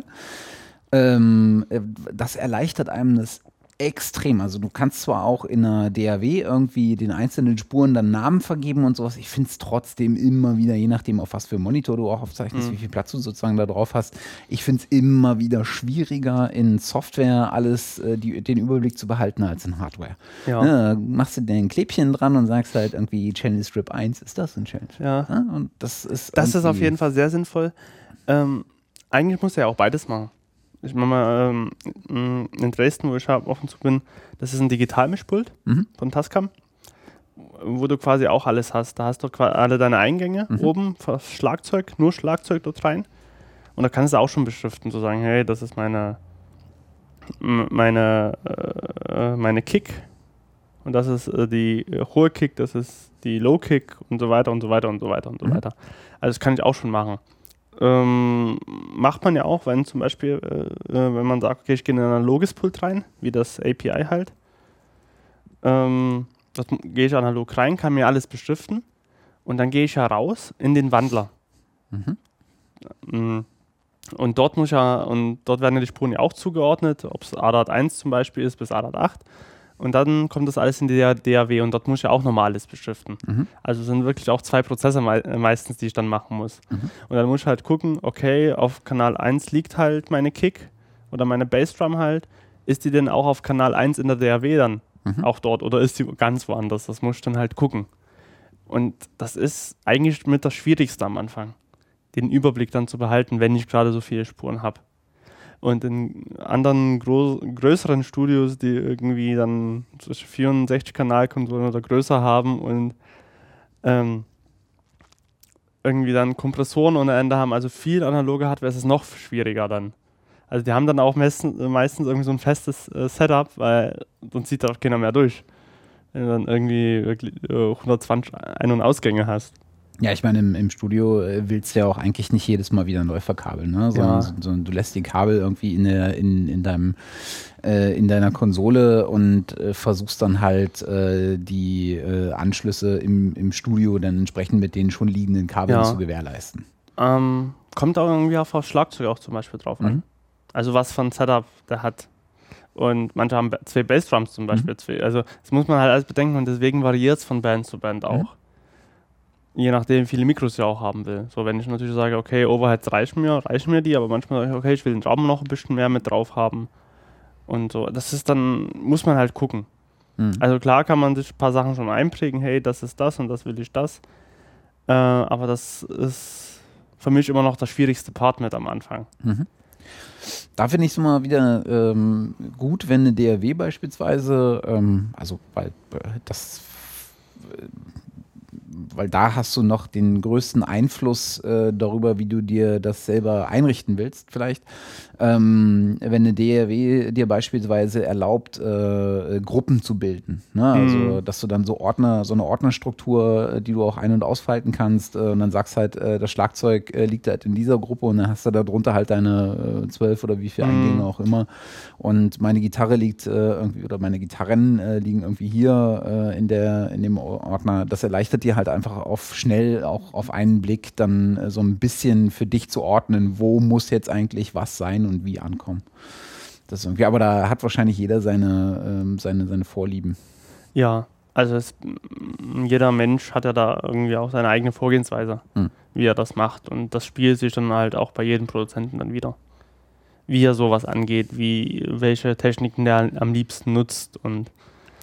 Willst du noch eine Farbunterscheidung? Das mache ich ja. zum Beispiel immer. Ne? Ich mache das auch sehr gerne, ja. Äh, damit jede Spur ihre eigene Farbe hat oder wenn es zu viele werden, dass jede Spurgruppe mhm. äh, seine eigene Farbe hat. Ähm, und äh, im Optimalfall, wenn du wiederkehrende Aufnahmesituationen hast, ne? also du bist irgendwie eine Band äh, mhm. und nimmst einen Proberaum auf, dann äh, oder auch vielleicht äh, ein bisschen Studio und weißt, dass die, dass eine Band zu dir immer wie, und immer wieder kommt, speicherst du dir vielleicht auch ein Preset ab ja. ja. und, und nutzt das. Sehr also sinnvoll. Das, was, also ich richte jetzt hier nicht jedes Mal was neu ein, sondern ich rufe halt das Preset ein und sage, äh, habe ich drei oder vier Speaker und äh, dann haben die auch ihr, alle ihre Farben schon und sowas und äh, das ja, ist irgendwie. Macht auf jeden Fall schnell. Sinn. Also ich habe es auch, glaube ich, irgendwo als Punkt mit auf äh, eingetragen, so ein DAW-Template. Mhm. Mhm. Weil, wenn man weiß, ey, ich habe öfters diese gleiche Situation. Mhm da gibt es übrigens, habe ich letztens gelesen, es gibt durchaus äh, Produzenten, die sehr freigebig sind und das nicht so äh, hinter äh, ja, Be Bezahlschranken halten. Äh, es, ich ich weiß gar nicht, wo ich das gesehen habe. Ich muss mal gucken, ob ich den Link noch finde. Aber auf jeden Fall bin ich letztens auf so eine Seite gestoßen, wo du dir Templates von Aufnahmesessions von äh, Musikern einfach runterladen konntest. Krass, okay. Und dann, äh, also äh, die, die zu nutzen ist ja nochmal was anderes, weil du wirst nie dasselbe Setup so richtig haben im Optimalfall. Aber das so als Input mal zu haben und sich so anzugucken, wie äh, strukturieren eigentlich Leute, die das irgendwie schon jahrelang äh, machen, äh, das finde ich irgendwie ganz cool. Das ist ein echt hoher Lerneffekt, wenn du dir das so erschließen kannst und auch so die Presets durchgehen kannst und mhm. auch sehen kannst, wo, was ja auch äh, eine Rolle spielt, wo will ich jetzt meine Aufnahmedateien haben, wo will ich meine Backup-Dateien während der Aufnahme und wo will ich meine Peak-Dateien haben, also je nachdem, was mhm. für eine Software du wieder nutzt, aber Reaver macht das ja so, du kannst sozusagen jedem seine eigene Ordnerstruktur Struktur geben. Und äh, also, was weiß ich, die Peak-Dateien schreibe ich auf meine, meine HDD-Festplatte, mhm. während die, äh, die normale äh, Projektdatei, die halt immer mhm. wieder geschrieben und gelesen werden muss, liegt auf meine äh, SSD, weil es einfach schneller ist mhm. und die äh, Schreibzahlen erhöht und all sowas. Und ähm, je nachdem, wie umfangreich dann die DW ist, äh, kann man sich da echt drin ergehen und sich so ein perfekt abgestimmtes Template schreiben. Ja, ganz, ja und das cool. spart dann wesentlich viel Zeit. Also es ja. kostet einmal am Anfang Zeit, das einzurichten. Ja aber dann spart es enorm viel Zeit. Wenn ich halt das nur noch mal aufrufen muss für, für einen neuen Song, das dauert nur fünf, also das dauert immer eine Minute, anstatt dass ich eine halbe oder eine Stunde vielleicht das alles nochmal einrichte. Genau. Macht auf jeden Fall Sinn. Genau. Ähm, ja, äh, wenn wir alles geroutet haben und äh, in, mit der DRW abgestimmt haben, äh, dann kommt ein Punkt, wo ich mal das Gefühl habe, da scheiden sich auch wieder die Geister. Eigentlich sind sich alle einig, wie man es handhaben sollte. Und doch glaubt jeder, so seinen Weg gefunden zu haben, nämlich das Pegeln. Das Pegeln, ja. Wie pegelst du denn? Wie pegel ich? Stand, Standardband. Äh, Schlagzeug, ähm, Gitarrist, Bassist. Ja. Sänger braucht man also, nicht wirklich, sind sowieso alles nur, nein, ja. nein Quatsch. Und, und ein Sänger. Also Brauchen wir alles nie. Vier Leute. Äh, wie, wie gehst denn du beim, beim Pegeln vor? Äh, Hauptsache es klippt nie. Sehr gut. Hat es wahrscheinlich äh, gerade getan, Entschuldigung. Wert, werteste Hörer. Ja, äh, nee, also äh, tatsächlich mache ich das so, weil ich äh, gelesen habe, ich habe aber den mathematischen Hintergrund nie dazu, äh, weil ich bei der Mathematik nie so bewandert bin, aber auch von anderen schon gehört habe, dass Interfaces und DAWs mit lauten Pegeln wesentlich besser arbeiten als mit leisen. Mhm. Dass die das Signal wirklich detaillierter auflösen, als wenn ich, äh, als wenn mein Peak irgendwie oder, mh, mm, bei minus 3 ist, lösen die das besser auf, als wenn es bei minus 12 ist, zum Beispiel. Deswegen so, äh, habe ich mir auch so angewöhnt, so laut wie möglich zu pegeln. Also du pegelst auf 0 dB quasi. Nahezu. Nahezu. Lässt du dir, und damit schränkst du dich aber ein, was den Headroom eingeht also Headroom ist ja, ja. sozusagen die Aussteuerungsreserve mhm. oder manchmal auch Über, Übersteuerungsreserve. Das, mhm. Da hört man so verschiedene. Ähm, das ist sozusagen äh, der Platz, den du dir lässt, wenn in der Dynamik sehr viel Unterschied äh, äh, herrscht, mhm. nach oben hin. Ne? Also je mehr Headroom du dir lässt, desto mehr kann der, desto größer kann der Unterschied in der Dynamik sein. Mhm. Also in der, in dem, in der Spanne zwischen dem leisesten und dem lautesten Signal. Ja. Du nee, nee, unterbr richtig, unterbrich mich, wenn ich einen nee, Fehler nee, ist absolut richtig. Nee, nee. Und äh, wenn du auf äh, so Gen 0 dB äh, pegelst, dann schränkt sich dieser Platz schon ein bisschen ein. Ja, äh, auf jeden Fall. Und äh, eigentlich lebe ich gefährlich, wenn ich das so mache. Okay. Weil wenn wirklich mal irgendein lauter Peak kommt, ist es übersteuert. Mhm. Ähm, kommt halt wirklich drauf an, was nehme ich auf? Ne? Also, äh, und nehme ich halt zum Beispiel mit äh, Vorkompression auf oder nie? Das heißt, habe ich in meiner Aufnahmekette, bevor es in mein Interface geht, einen Kompressor drin, mhm. äh, der quasi so Pegelspitzen schon glättet. Wo ich dann weiß, na okay, da kann nie viel passieren, wenn mal was Lauteres kommt, weil das äh, kom komprimierter und somit habe ich keine Übersteuerung. Mhm. Genau. Das ist aber was, was man vorher festlegen muss, ob ich jetzt schon mit Effekten und sei es auch. ja, das ist so ein anderer Punkt, wo den wir auch noch später vielleicht kommen, ob man nur mit oder ohne. Aber das muss aber- ich ja dann vorher festlegen, bevor ich auspegel, weil ich ja danach dann auspegel. Also Ja. nein, weil das ein, äh, ein Punkt ist, der meine Auspegelung beeinflussen Beeinflusst. würde. Aber, das, aber du musst dich dann nie danach richten. Also du kannst ja wirklich erstmal so pegeln, da pegelst du halt ein bisschen leiser. Mhm. Okay. Dass du sagst, dass du ein paar dB weiter runter bist, dass du weißt, okay, da kann noch mal ein Peak kommen, der irgendwie 2, 3, 4, 5, 10 dB lauter ist. Dann sollte man besser keinen Kopfhörer aufhaben, wenn der 10 dB lauter ist. Ja, dann, äh, Aua. dann äh, sollte man auch hoffen, dass man dann noch seinen Beruf ausüben kann. Ja. Was. Nein, aber Ein dB Unterschied ist doppelte empfundene Lautstärke? nee. Nee, Äh, wie war das? Nee, nee. Also 10 dB sind, dopp sind doppelt empfundene. Do doch, doch, 10, Ja? 10 dB, 10 dB? empfinden, das empfinden wir als doppelt so laut. Okay, okay. Also da ist, da, da, das nimmt, also das ist jetzt nicht so, dass man sozusagen, wenn es 10 dB lauter wird, wird es 10 Stufen lauter, sondern das empfindet man als erheblich lauter. Genau, Das als ist doppelt so laut. Genau, das ist Genau. so die, auch die, die Gefährdung, die man, Die die Gefährdung, man ja. sozusagen hat. Genau. Weil es ja lo lo logarithmisch dann Mhm, mhm. äh, verläuft, Mhm. die Lautstärkekurve. Um, ja, ich glaube. Aber Mathe ist so lange her. Ne, okay. ja, ähm, also so pegel ich, wie pegelst du denn? Wie pegelst du denn eigentlich unsere Stimmen gerade im Moment? Weiß ich nicht, muss ich mal nachgucken. nee, ich habe in der Tat, äh, also ich nutze hier ja so ein, äh, so ein, so ein Audio-Interface und ich habe in der Tat auch, auch Gen 0 ähm, äh, gepegelt, weil ich äh, in der Sprache nicht so viel Headroom brauche.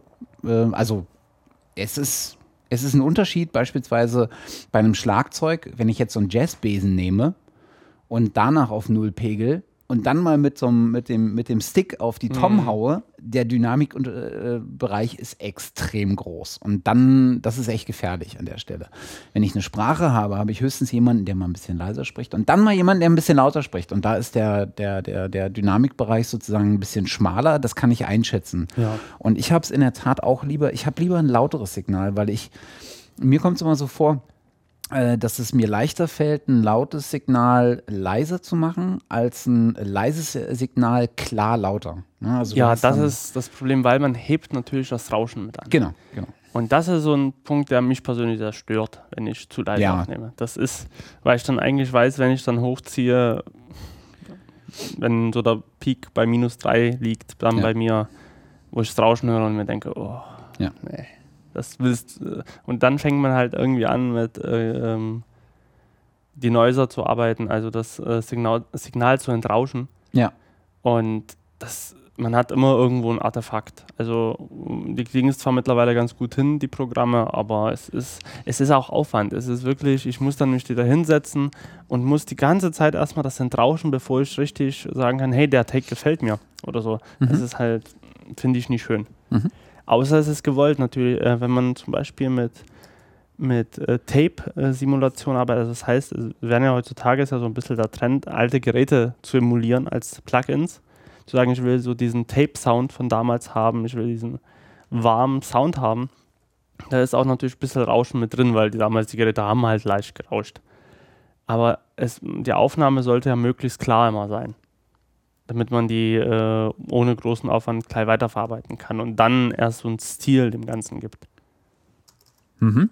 Das ist, äh, und deswegen finde ich halt äh, zu leise Signale problematisch, was, äh, was Rauschabstand und so betrifft.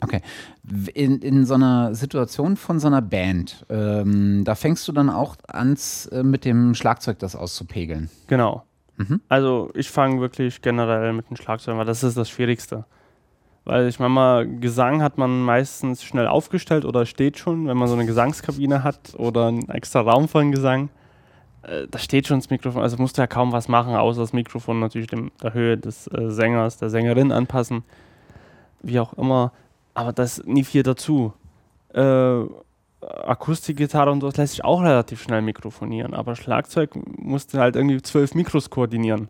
Und ist im Zweifel auch das, was am lautesten ist und was am grö den größten Dynamikumfang hat.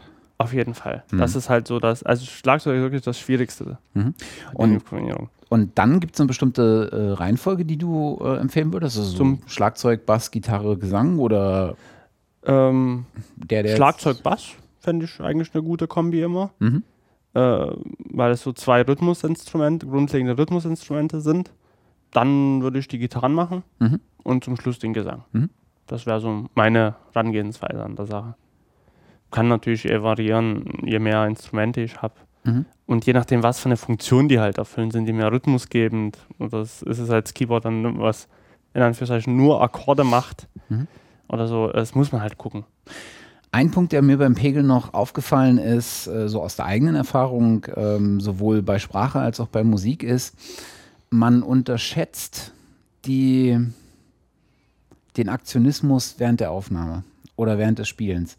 Beim Pegeln, bei so, bei so Test, bei so einem Einpegeln, ne, sag mal was oder spiel mal was, äh, bist du generell, und ich habe noch keinen erlebt, bei dem es irgendwie großartig anders war, vielleicht bei Profimusikern ist das anders, aber bei Amateuren spielen sie generell verhaltener, als wenn du Mhm. später beim zehnten Take bist und dann richtig draufklopfst oder als Sänger dann wesentlich lauter bist. Das sollte man einfach auch ein bisschen mit ein, ne? also wenn du Gen, Gen 0 beispielsweise pegelst und dann plötzlich einen sehr großen Bereich hast, Mhm. um den es bei so einem Aktionismus nach oben geht, dann kommst du auch schon wieder äh, in den Bereich knappe Töschen. Aber ähm, also das sollte man vielleicht auch ein bisschen mit, mit bedenken. Ich habe jetzt hier beispielsweise, uns habe ich so zwischen äh, minus zwei und minus eins äh, gepegelt, Mhm. um dann genau mich abzufangen, weil ich tendiere ja dann auch da, dazu, irgendwie lauter zu werden. Ja. Äh, ja, genau, das sollte man halt auch mit berücksichtigen. Ähm, aber äh, ich sage immer im Zweifelsfall lauter. Also, nee, nee, im Zweifelsfall lauter, das ist falsch, aber möglichst laut immer zu machen. Mhm. Damit man dieses Rauschproblem erst gar nicht hat und nie erstmal anfangen muss, Probleme zu beseitigen, bis man wirklich zum Gestalten des Ganzen kommt. Das Ja. finde ich halt immer so lästig. Und Ja, stimmt. weil da geht auch die Motivation irgendwie am Anfang ein bisschen verloren.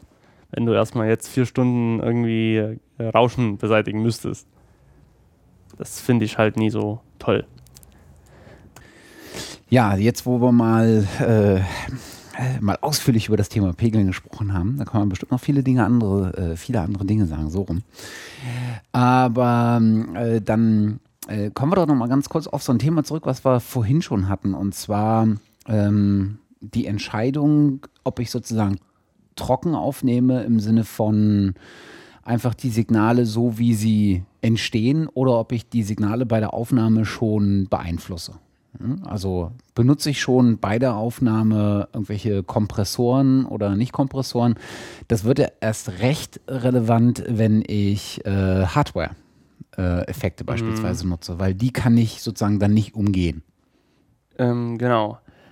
Also jetzt, gibt- da streiten sich auch halt die Geister, ne? Mhm. Also es ist auch so ein Thema, wo es wirklich eine lange Pro-Liste, eine lange Kontraliste gibt, ähm, wo jeder auch seine Religion dann irgendwo, das ist auch Religionskonflikt dann. Ähm, viele sagen, nimm nur trocken auf, damit du die volle Möglichkeit hast, das im Nachhinein zu verändern. Mhm. Und dann gibt es ja dann, die sagen, okay, du kannst auch Effekte einsetzen, aber du musst viel Erfahrung mitbringen Mhm. zu dem. Ähm, und ich sag mal, es ist auch so ein Mittelweg. Also ich bevorzuge zum Beispiel bei Sprache ganz auf jeden Fall Effekt. Also Ha, da fängt es schon an. Da bin, Ja. ich, da, bin ich ja, da bin ich ja vom ganz anderen Ende. da bist du, da bist du vom ganz anderen. Aber Nein. ich, äh, nee, aber ich sag mal so eine, eine Vorkompression bei Sprache, Mhm. zum Beispiel um auch Pegelspitzen einfach nur weg abzufangen, Mhm. finde ich auf jeden Fall sinnvoll. Auch wenn nur der Kompressor vielleicht 1, 2 dB in der Gain Reduction ausschlägt. Also Mhm. finde also dass er 1, 2 dB einfach absenkt. Mhm. Ab und zu mal, das finde ich gut. Dass es halt auch so ein bisschen schon abrundet, gewisse Mhm. Dinge. Äh, das kann man auf jeden Fall machen, Mhm. meiner Meinung nach. Ähm, deswegen, es, ko- ähm, bei EQ bin ich wieder vorsichtig. Mhm. Weil ich mir dann denke, also auf jeden Fall hö- vielleicht mehr was reindrehen, als was wegnehmen, weil wenn es weg ist, ist es weg. Beim Reindrehen kann man immer noch im Mhm. Nachhinein entgegenwirken, indem man wieder ein bisschen mehr wegnimmt. Ähm, also ich setze schon gerne Effekte vorher ein. Also ich glaube, es ist in der Tat, äh, hat sehr viel damit zu tun mit einer Erfahrungssache. Wie Auf viel Erfahrung man selber mitbringt und vor allen Dingen, was man für Erfahrungen mitbringt. Also ich glaube, speziell wenn du über Hardware-Effekte gehst, ähm, ist es, glaube ich, extrem ratsam, das schon diverse Male gemacht zu haben, um die Einstellung an den äh, Geräten so vornehmen zu können, dass sie zwar eine Wirkung mitbringen, die aber nicht so brachial ist, dass du irgendwann in die Bredouille kommen könntest, äh, sie wieder rückgängig machen zu müssen. Das ist, glaube ich, äh, ein echt schwieriges, Mhm. äh, schwieriges äh, Thema. Bei Software ist es ja nicht ganz so entscheidend, äh, weil du ähm, kannst den, kannst den Effekt ja an- und ausmachen dann ist er da oder nicht da. Ähm, was ich öfter mal gesehen oder gehört habe, ist, ähm, dass einfach beides parallel äh, getan wird. Ne? Also, dass du über so einen so einen DI-Splitter oder Mhm. irgendwie sowas sowohl äh, den trockenen Sound äh, mitnimmst oder den unbeeinflussten Sound, als auch äh, dann den beeinflussten Sound. Das geht noch nicht mal nur ausschließlich um Effekte, aber dasselbe Thema äh, hat man, glaube ich, auch mal angesprochen, als wir übers, äh, äh, Drumming gesprochen haben, dass du sozusagen äh, das eine als äh, die eine Spur, die trockene, äh, nimmst, um, äh, um sie zu triggern und die andere, um den, den Raumsound mitzunehmen. Dasselbe kannst du ja mit Gitarren auch machen. Ne? Du nimmst die trockene Spur, die du einfach so einspielst und die du dann danach per Software auf einen bestimmten Verstärker oder auf ein bestimmtes Cabinet legst, die den du vielleicht jetzt nicht im Studio zur Verfügung hast. Und dann nimmst du aber äh, die zweite Spur äh, schon äh, beeinflusst auf äh, über den Verstärker, der mit im Aufnahmeraum steht. Oder du legst da noch einen Kompressor drauf oder irgendwie sowas in dem Dreh. Ähm, das kann man äh, wohl auch äh, dann, dann beides fahren. Bei mir, wenn ich beispielsweise ähm, beim Podcasting äh, mache ich es immer extrem abhängig von den ähm, umliegenden Einflussgrößen. Ne? Also wenn ich in einem Raum bin, so wie hier, ähm, hier nehme ich einfach komplett ohne vorher äh, irgendwelche Effekte äh, auf, weil ich hier genug ähm, oder weil ich hier nicht so keine permanenten Störgrößen habe. Und selbst wenn hier mal irgendwie so Blaulicht oder irgendwie sowas durchfährt und Martinshorn, das hörst du halt auf der Aufnahme dann doch, äh, das kann ich dann einfach äh, danach noch wunderbar ähm, rauskriegen.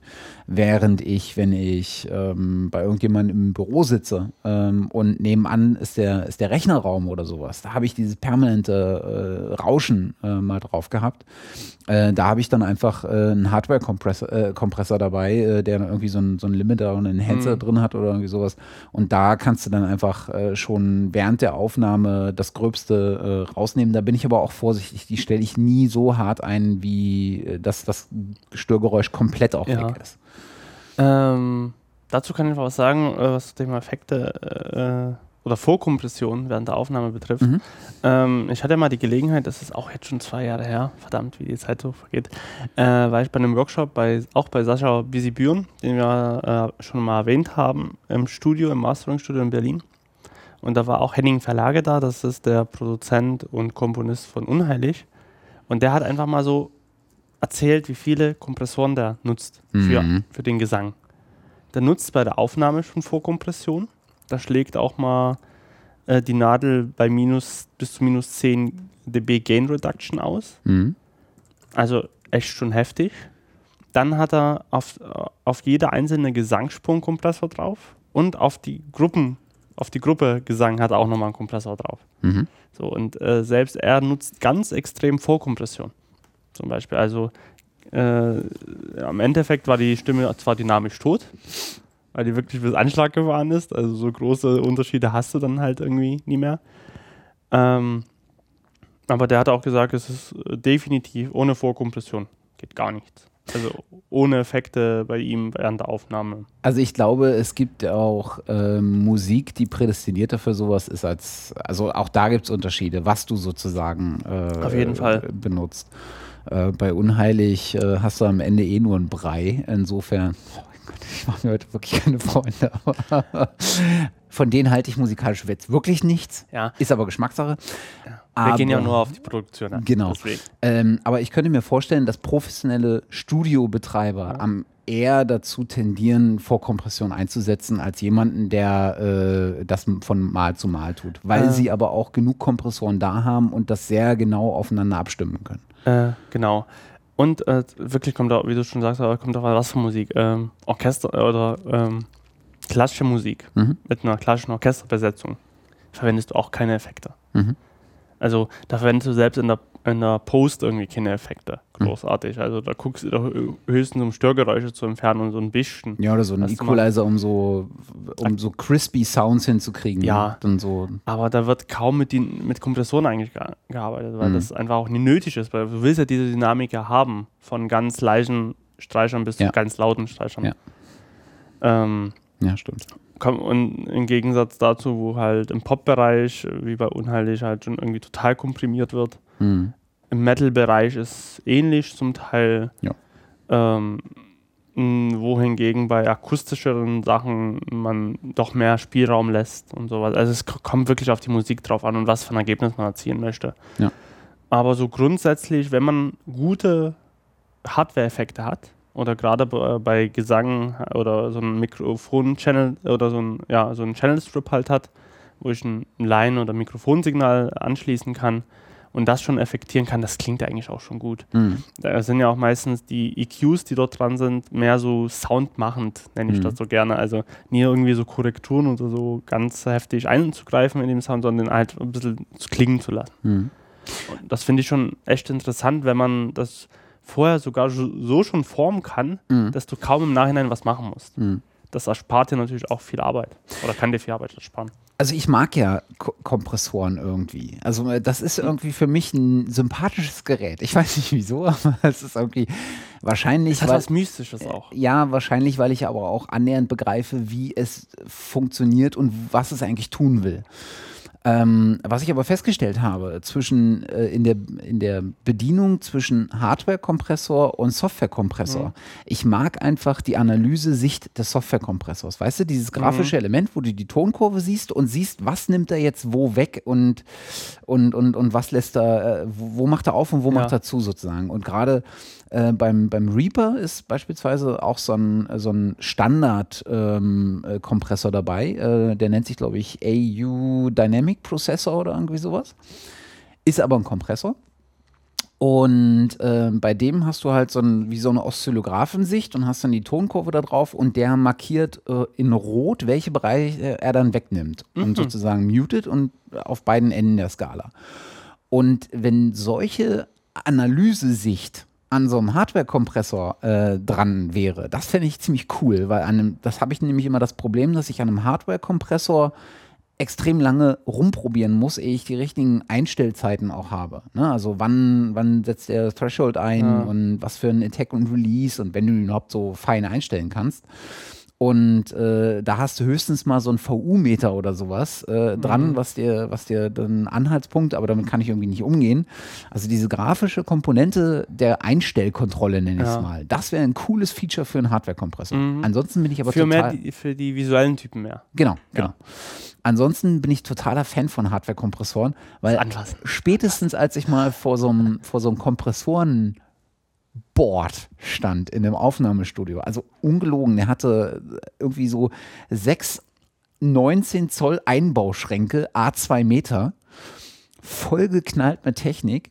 Und einer dieser Einbauschränke war voll mit Kompressoren in ein Höheneinheiten, maximal zwei Höheneinheiten. Also da waren in einem diesem Board irgendwie 20 Kompressoren drin oder sowas. Unterschiedlichster Natur, unterschiedlichster Hersteller äh, auch unterschiedlichster Art und Weise der, der Beeinflussung. Also manche hatten mhm. nur einen Knopf dran, wo du sozusagen bloß Presets wählen konntest. Manche hatten irgendwie für jeden äh, Parameter, den du beeinflussen kannst, einen Knopf mhm. und echt coole Dinge. Und da hat er mal so ein bisschen demonstriert, auch in der, in der Einstellung, wie er, wie er die eingestellt hatte, was die eigentlich mit dem Sound machen, auf so einen mhm. Pfeil mal mhm. verschiedene angewendet.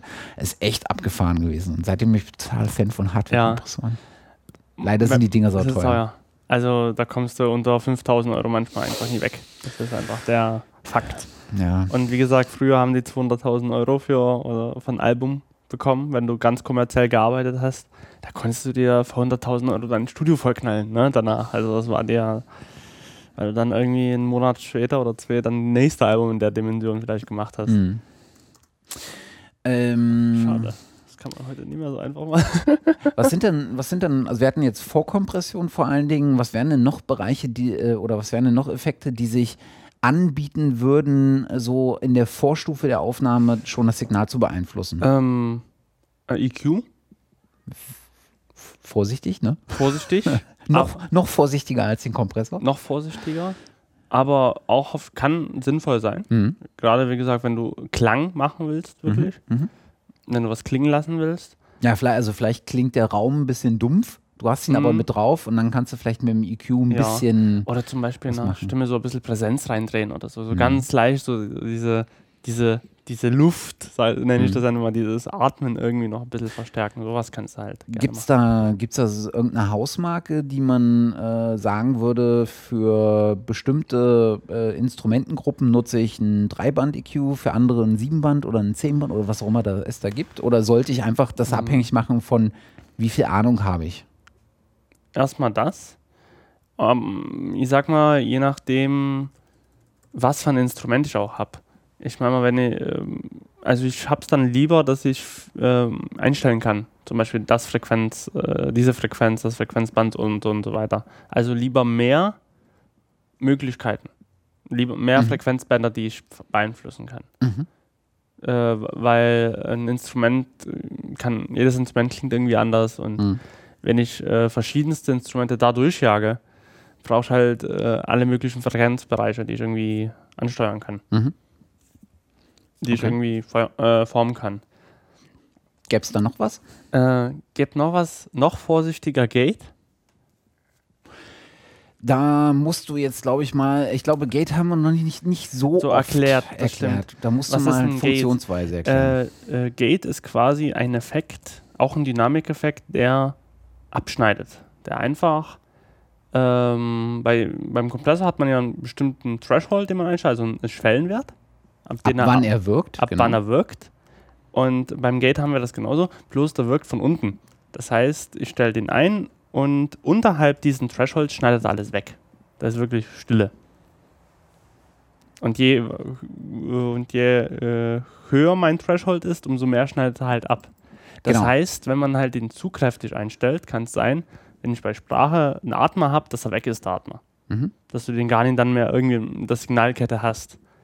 Kann, wenn man reine Texte fürs Fernsehen oder so anspricht, ist es nie so schlimm, Mhm. vielleicht. Aber gerade wenn man Gedichte halt macht oder bei Gesang oder sowas, kann das schon störend sein, wenn du halt das Atmen dann nicht mehr Mhm. hast. Oder dass gar ganze Wörter oder Wortendungen irgendwie vom Gate verschluckt werden. Mhm. Das kann passieren, aber das hilft zum Beispiel halt auch, um irgendwelche Hintergrundgeräusche gleich zu entfernen, die ich dann nie unbedingt mehr haben möchte an der Aufnahme. Oder im Nachhinein erst wegmachen muss. Aber bei Gate ist immer so ganz, ganz vorsichtig und ganz genau hinhören. Mhm. Also viele versuchen das ja in der, in der Form von Noise Gate, ähm, Mhm. um Rauschen wegzudrücken, was dann einen extrem merkwürdigen Effekt hat, weil du drückst das Rauschen, wenn jemand nicht spricht, funktioniert das Noise Gate wunderbar, das Rauschen ist weg. Aber wenn er spricht, hast du das Rauschen, während er spricht, mit Ja. drauf. Und das ist ein ganz merkwürdiger Effekt. Deswegen drehe ich das Rauschen, wenn ein Rauschen auf der Aufnahme ist, drehe ich das Rauschen nie ganz raus, um diese, diesen, dieses verbindende Element nicht zu verlieren. Weil Genau, wenn du das dann ist ganz komisch dann. während das kommt und dann hast du wieder Rauschen und dann denkst du dir so, da war doch aber gerade, also das kriege ich, ich weiß nicht, ob das anderen auch so geht, aber ich kriege das dann nicht gepasst. Das ist, Also ich kann dich mich. beruhigen, mi- mir geht es genauso. ja, das ist äh, ähm, merkwürdig. Das, das ist auch ganz komisch. Dann überlege ich auch gerade irgendwelche Effektgeräte. Also gerade bei Gitarristen, wenn du so ein Pedalboard irgendwie hast, sollte man es natürlich auch nutzen. Mhm. Aber sind wir, aber das geht eh dann in ein Amp mehr rein. Als, Also genau, das ist wahrscheinlich dann so die, die instrumentenspezifische Einstellung. Nutzt du bei einem, bei einer Gitarre irgendeinen äh, äh, irgendein Overdrive oder, oder nutzt du einen Gain zusätzlichen, Mhm. also die Verzerrung äh, zu beeinflussen. Äh, dann beim, bei der Software, äh, aber auch beim, bei der Hardware ist halt äh, dann irgendwann auch die Mhm. entscheidende Frage, was für ein äh, Amp nutzt du, weil jeder Amp bringt einen eigenen Klang mit. Ähm, bei der Software kannst du das eher noch äh, kombinieren, brauchst halt, äh, kannst halt dann bei vielen Programmen einfach sagen, okay, ich will den M mit dem Cabinet, äh, das klingt dann, kannst du den Sound sozusagen dann mhm. beeinflussen. Äh, bei der Stimme ist es ganz ähnlich. Äh, es gibt halt auch beim, beim, bei der Stimme irgendwie noch äh, Gain-Controller und sowas, die das Ganze versuchen, ein bisschen mehr Bums zu haben oder irgendwelche Verzerrungen da in die Stimme zu bringen. Ähm, was sinnvoll ist auch manchmal, sind die Esser. Bei Sprache, Bei Sprache, sehr oft sinnvoll, ja. Sehr oft sinnvoll. Also S- und Zischlaute, wenn die überbetont sind, auch gleich äh, mit zu minimieren. Ja. Also es Oder zu, zu vermindern, besser genau, gesagt. Es geht vor allen Dingen um dieses verzerrende Element, was beim S hinten dran ist. Wenn, wenn man so, dieses, dieser hohe Pitch ist oftmals sehr unangenehm, wenn man so, also das kann ich noch nicht mal so richtig. Meins landet irgendwie nicht ja. so hoch. Äh, das haben wir hier auch immer drin. Das geht aber erst in der, in der, in der Postpro, äh, äh, läuft ein DSer mit drüber. Mhm. Ähm, das hat man manchmal äh, als extrem störendes Element, ja. Und wenn man viel mit Sprache macht, ist das, glaube ich, äh, sinnvoll. Auf jeden Fall. Also, das finde ich auch, also den würde ich auch vorher einsetzen. Sag mhm. ich. Mhm. Also, da, ich glaube, das ist so der Effekt, so, den man ohne Bedenken, also natürlich auch nicht so stark, weil, weil dann wenn er irgendwas mit einem S sagt und das S ist, wenn man so ein Wort mit S sagt und das S ist irgendwo mitten in dem Wort, ja. wird es auf einmal kurz leiser und dann, das, ist, das klingt natürlich auch nicht schön, aber so kann man den auf jeden Fall und sollte man den auch nutzen. Ist aber auch eine schwierige Situation, wie ich ähm, aus eigener Erfahrung sagen kann, da eine gute Einstellung zu finden. Also ja. zu, das ist genau dieser Punkt. Zu viel macht das Wort matschig äh, und undeutlich. Es wird dadurch e extrem undeutlich, finde ich. Also nicht undeutlich ausgesprochen, aber es hat so einen unnatürlichen Klang dadurch. Ähm, oder eine, eine unnatürliche hm. Melodie. Ne? Also jedes Wort bringt ja so eine ja. eigene Sprachmelodie mit. Und dass dies dann irgendwie beeinflusst, das klingt dann auch merkwürdig. Das sollte man dann halt auch. Ist aber auch extrem schwer rauszuhören, wann es wirkt. Also das ist so ein Effekt, wo ich Schwierigkeiten habe, wenn die Wirkung einsetzt, das mitzukriegen. Beim Kompressor mhm. hörst du es, wenn es leise wird, bei einem Gate hörst du es sowieso, bei einem Equalizer hörst du es sofort, je nachdem, wie stark die Beeinflussung ist. Aber bei einem DSer finde ich diesen Punkt, wo ich jetzt sage, und jetzt setzt er gerade ein, extrem schwer. Ja, äh, es ist wirklich ein subtiles Hören auch. Aber mhm. ich finde, wenn du dann länger der Stimme dann zuhörst, es klingt ja angenehmer. Mhm. Mhm. Äh, weil da kommst du nie so raus, du fühlst dich halt wohler, so. Das ist ja eher so ein subtiler Effekt. Ja aber der halt auch wichtig ist, finde ich, mhm. um äh, so um den Zuhörer irgendwie zu signalisieren, das auch äh, weich zu vermitteln, was man da sagt, um ihm das angenehm zu gestalten, dass er auch gerne dranbleibt und zuhört. Mhm ja, ähm, waren so die gängigen Instrumente, äh, gängigen Effekte, die man sich überlegen könnte, ähm, vorher mal einzusetzen, oder? Ich meine mal ab von Sonderfällen abgesehen. Ab, ab von Sonderfällen, aber so EQ, äh, Kompressor, Gate und die Esser sind, glaube ich, so die gängigsten Effekte, die man so vorher ähm, ähm, in der Aufnahmeschleife mit mhm. laufen hat. Sind ja alles Effekte, die mehr oder weniger auf, den, auf die Dynamik des Signals ab abzielen. Mehr mhm. als, als die Modulation des Signals. Ja, hm? genau. Ähm, ja, äh, an der Stelle einfach äh, kurzer Hinweis, wenn irgendjemand das hört, der davon äh, Ahnung hat und sei es auch äh, Ahnung durch einfach jahrelanges Ausprobieren oder irgendwie sowas und noch was einsetzt, was wir hier nicht aufgezählt haben, was äh, allerdings tauglich wäre, dass andere es auch einsetzen, ähm, immer her damit. Einfach rein in die Kommentare. So sieht's aus. Jetzt wären wir ja sozusagen bei der Entscheidung, wir drücken mal den Aufnahmeknopf und nehmen mal auf. Fast. Fast. Was, was haben wir vergessen? Na, wenn das meine DRW ordentlich sauber benannt ist, aber davon gehen wir jetzt mal aus, oder? Ja, das haben wir ja schon gesagt. Ne? Ja. Also mit Farben arbeiten, mit Benennungen arbeiten. Mit ähm, Zettel und Stift kann man sich auf jeden Fall daneben legen. Notizen während der Aufnahme sind ein sehr hilfreiches Tool. Auf jeden Fall. Also so, sowohl äh, digital in der DAW, also mittlerweile haben DAWs auch die Funktion, dass jede Spur irgendwie Notizen hinzufügen kann, die ich mir einspeichern kann, gleich Spur bezogen, bezogen. Äh, und dass ich halt Zettel und Stift habe, war ich da einfach. Also ich bin halt so ein Mensch, der sich dann gerne schnell mal was notiert. Zum Beispiel irgendwie Take 4 war cool oder Take 5 von Takt bis Takt war gut oder wenn ich halt irgendwie äh, Timecode basierend arbeite, hey, die Stelle, äh, Timecode von da bis Timecode da war das gut, wie auch immer. Also das ist auf jeden Fall auch was ganz, ganz Sinnvolles, das zu nutzen. Ähm, das ist überhaupt ein äh, gutes Stichwort, ähm, weil wir jetzt sind wir in der Tat schon bei der Aufnahme, weil ähm, Notizen macht man sich ja in der Regel während der Aufnahme. Ob man sie jetzt elektronisch macht in der DRW, mhm. gibt es ja auch Funktionen dafür, dass du dir irgendwas anmarkerst äh, oder auf einem Zettel ähm, ähm, oder auf einem Zettel elektronisch, aber nicht in der DW, sondern ein anderes Programm, ist ja egal. Ähm, das ist total sinnvoll. Ähm, du hast gerade von Text gesprochen. Das genau. ist auch so ein Ding. Wie nimmt man eigentlich auf? Also Genau. Mach, machst du sozusagen ja. eine Aufnahme und lässt sie einfach laufen und lässt, wenn er sich verspielt hat oder sowas, ihn einfach mhm. auf derselben Spur ohne Aufnahmepause einfach nochmal? Oder machst du einzelne Takes? Das heißt, wenn du einzelne Takes machst, hast du den Vorteil, du kannst den Click-Track jedes Mal neu mit mhm. einspielen? Äh, ja, eigentlich, Take ist ja ein Versuch, wenn man es ja so will. Eine, eine Aufnahmesituation gerade, was ich immer wieder versuche aufzunehmen. Mhm.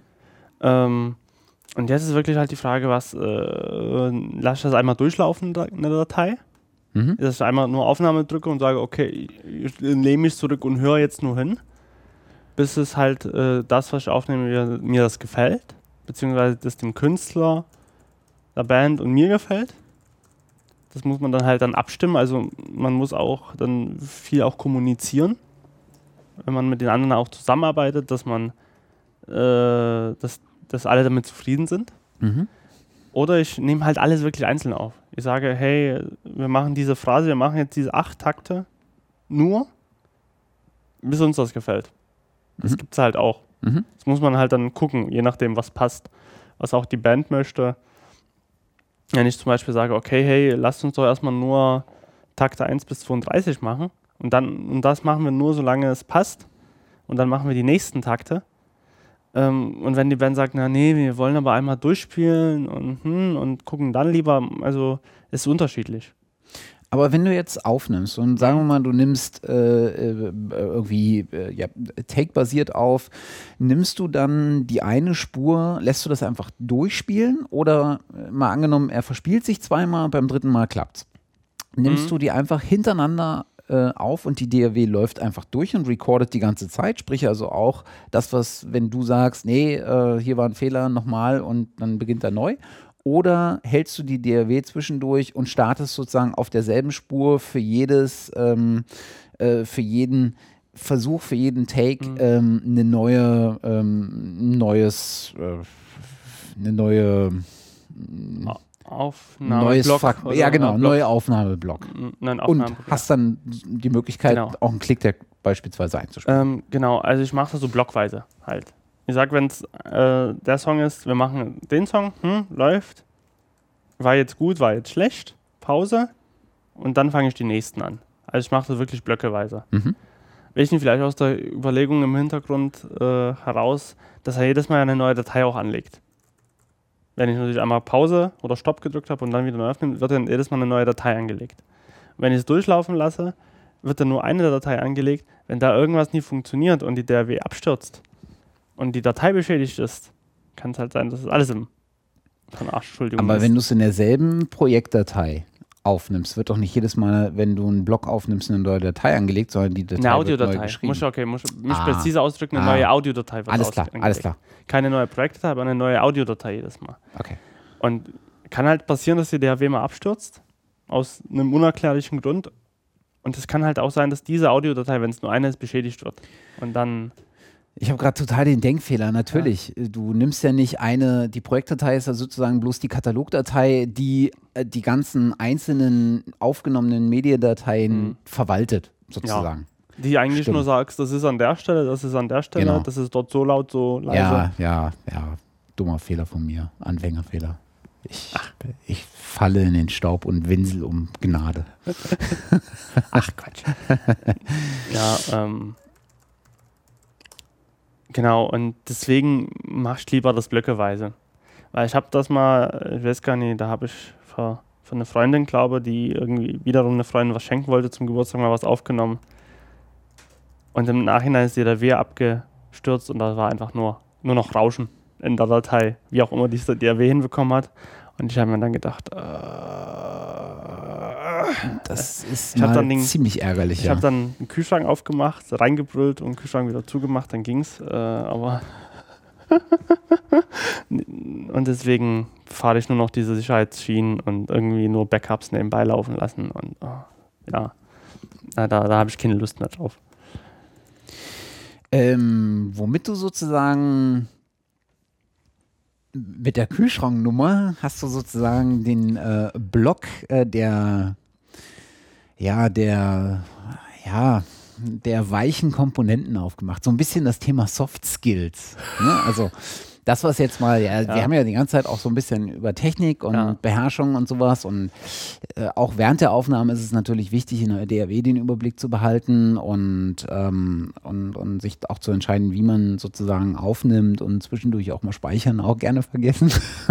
Wobei die meisten äh, DAWs, glaube ich, auch über Autospeicherfunktionen verfügen. Sollte man sich auch mal angucken, auf was die gesetzt sind, weil Reaper kommt auch gerne mal mit einem Default-Wert von irgendwas um die 10 Minuten daher, was mir manchmal ein bisschen viel ist. Ja. Dann nehme ich lieber ein bisschen mehr ähm, äh, Auslass-Prozessorleistung äh, in Kauf und äh, lasse ihn doch mal alle drei Minuten oder irgendwie sowas. Äh, sollte man sich halt genau mit auseinandersetzen. Auf jeden Fall. Ähm, aber es gibt natürlich, äh, äh, der, der, der Fokus während der Aufnahme ist ja ähm, nicht zwangsweise oder nu- nur für eine Person äh, die Beherrschung der Technik. Und wenn du wenn du sozusagen vorher gute Arbeit gemacht hast, dann ist das das kleinste Übel. Ne? Wenn du vorher gut verkabelt, geroutet und ähm, äh, ein eingestellt hast, dann ist das das kleinere Übel. Ich glaube, das größere Übel sind genau diese Soft-Komponenten, die du schwer beeinflussen kannst und das vor allen Dingen die menschliche Komponente des Menschen. Äh, also die, der, der, des Musikers meine ich nicht des Menschen. Ja. Also ähm, man muss natürlich als Produzent sehr, sehr sensibel sein. In dem Sinne auch sensibel, dass man sehr darauf achtet, wie die Musiker, Künstler sind und sehr sensibel drauf. Also wenn du nämlich dort da, da sitzt und aufnimmst und sagst, ah, der Tag war aber absolute Scheiße. Das, also das kann ganz, ganz schlecht ankommen. Also äh, im schlimmsten Fall fühlt sich diejenige oder derjenige sehr beleidigt und spricht dann am Ende nie mit dir. Also kann ja alles passieren. Ähm, deswegen sollte man das möglichst freundlich und sanft dann formulieren und sagen, hey, können wir das nochmal machen? Am besten gleich mit einem konstruktiven Vorschlag. Ähm, das sagen, hey, weil da kannst du ruhig noch ein bisschen entspannter das Spiel, also irgendwie das auch schön verpacken, sage ich mal. Also ich sag mal, bei ganz jungen Bands, äh, die sagen selber, oh, es war trotzdem, machen wir nochmal so ungefähr, aber ähm, umso erfahrener natürlich die Künstler sind, umso ähm, muss man vorsichtiger das Ganze formulieren. Also kommt auch drauf an, wenn derjenige sehr kritikoffen ist, kannst du sagen, hey du, das und das und das. Kann aber halt auch sein, dass du halt eine Diva aufnehmen musst, ne, die gerade dann ähm, sehr, sehr empfindlich drauf ist und vielleicht auch was falsch versteht, was du gar nicht so gemeint hast. Kann alles passieren ähm, und deswegen sollte man auch auf jeden Fall so eine ganz entspannte Komponente mitbringen als Produzent. Also nie gleich irgendwie selber, ah, und hier brüllen und laut und dies. Also man sollte sehr entspannt auch sein. Ich glaube, manchmal, also manchmal auch einfach, schadet es nie, einfach mal nichts zu sagen. Und äh, wenn natürlich jemand kommt, der als Musiker der genaueste Vorstellungen hat und das nie anders möchte und am Ende noch so eine dominante Art hat und sagt, nee, nur, nur so, so und so und so, da brauchst du als Produzent auch nie anbringen, aber das könntest du auch machen und das und das. Wohingegen jemand, der offener ist und sagt, hey, so kann stelle ich mir das vor, was sagst du dazu oder sowas. Also, und es kommt, es kommen die unterschiedlichsten Menschen dann auch zu dir. Und Also- mit denen musst du auch alle umgehen Ja. können.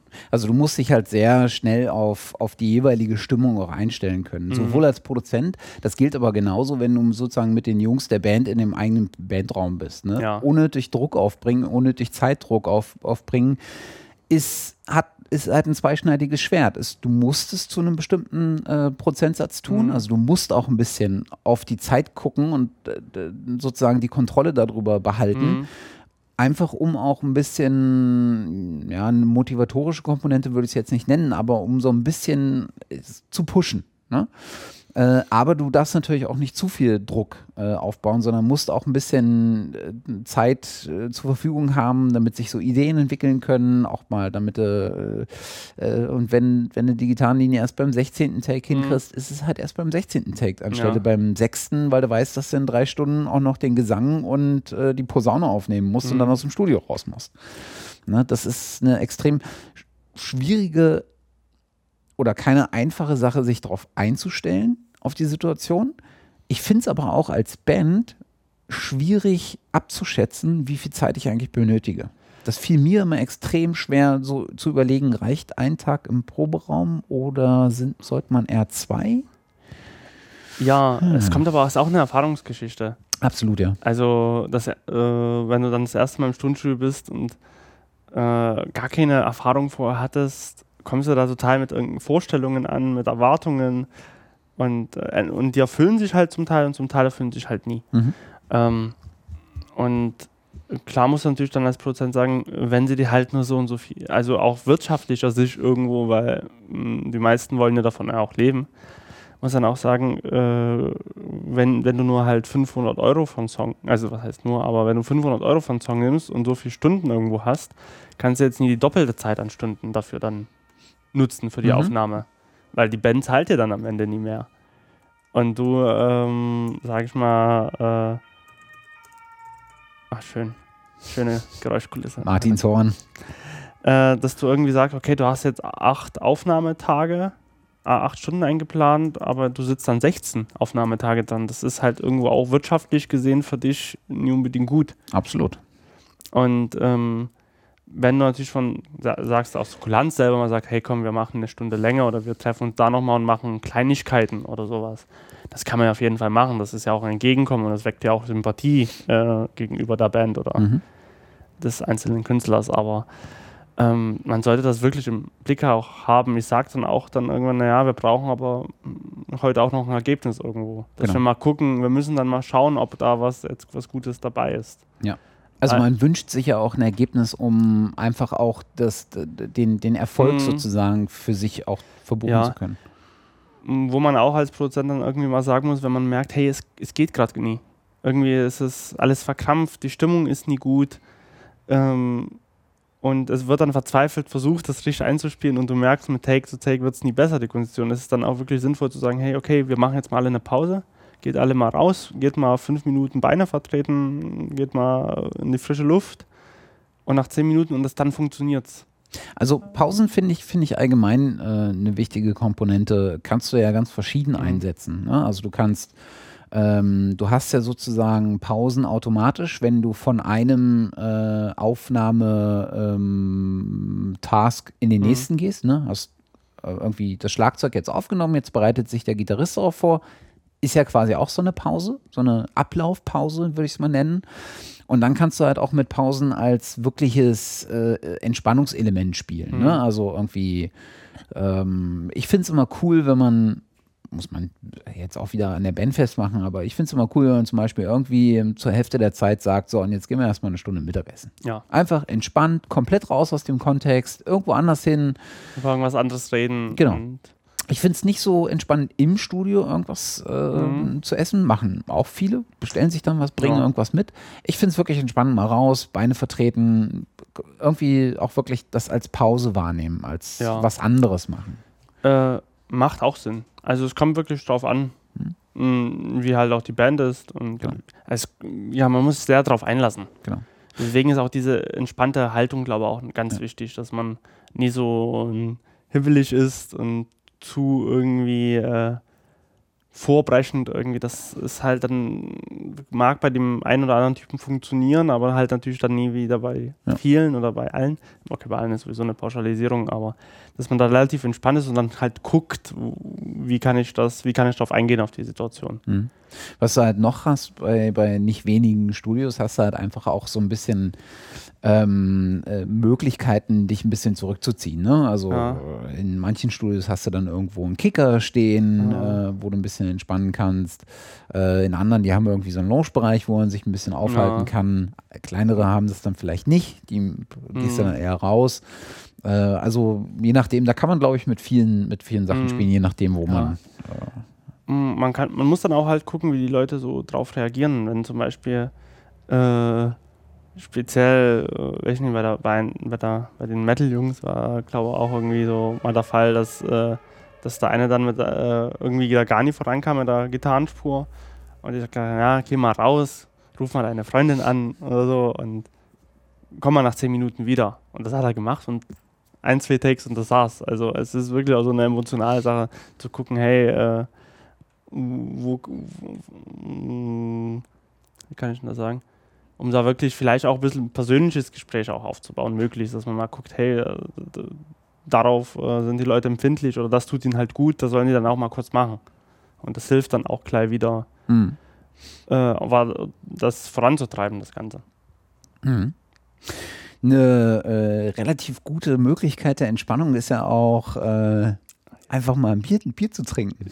Ja. Was uns gleich zum nächsten äh, Punkt führt. Trinken. Trinken. Trinken. ist extrem wichtig. Auf, je, auf, jeden Fall. Also man vergisst gerne, ne? Also ich mein, oder man vergisst Essen, weil du so stark konzentriert bist mhm. und die ganze Zeit da sitzt und hier und da und hörst und irgendwann knurrt der Magen.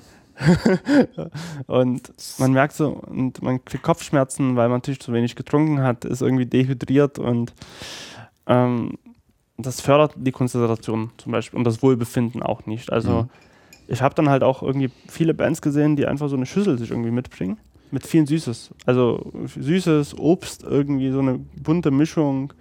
Irgendwas Salziges auch, dass man so irgendwie so einen Korb irgendwie so mitbringt oder so eine Schüssel, so eine große, wo jeder mal lang, reinlangt. Mhm. Und einfach auch was Schönes hat, so was, was er gerne isst. Mhm. Und verschiedene Getränke auch man sollte halt natürlich auch immer Wasser irgendwie da haben, gerade wenn man Sprach- und Senken, Sprachaufnahmen macht, Gesangsaufnahmen. Sehr wichtig. Ja, ich meine, das, das Klischee, man geht in den Proberaum und äh, um, um 12 geht das erste Bier auf. Ähm, das ist bestimmt bei einigen Bands so. Mir hat das nie gut getan, wenn ich während Proben auch, äh, muss ja nicht unbedingt eine Aufnahme sein, äh, dann irgendwie zu früh angefangen habe, ein Bier zu trinken. Ähm, das hatte bei mir immer den gegenteiligen Effekt, dass ich einfach total die Kon Konzentration äh, verloren habe und einfach viel mehr Fehler gemacht hätte, äh, hab, äh, als ich es gemacht hätte, wenn ich irgendwie noch zwei Stunden gewartet hätte und mal was äh, Antialkoholisches zu mir genommen habe, des Trinkens Willens und nicht des Rausches Willens. Ähm, ja. ah. Muss man ein bisschen gucken, wie man auch selber dabei, dabei drauf ja. ist. Aber trinken auf jeden Fall eine wichtige Sache. Und so ein Bier im Proberaum, äh, Proberaum oder im Aufnahmeraum ist ja schadet jetzt.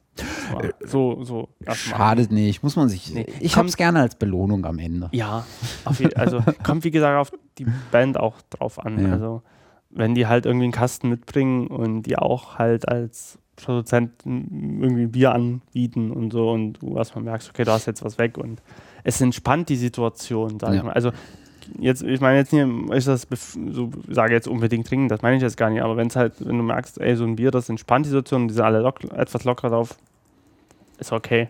Solange natürlich nie übertrieben wird und so.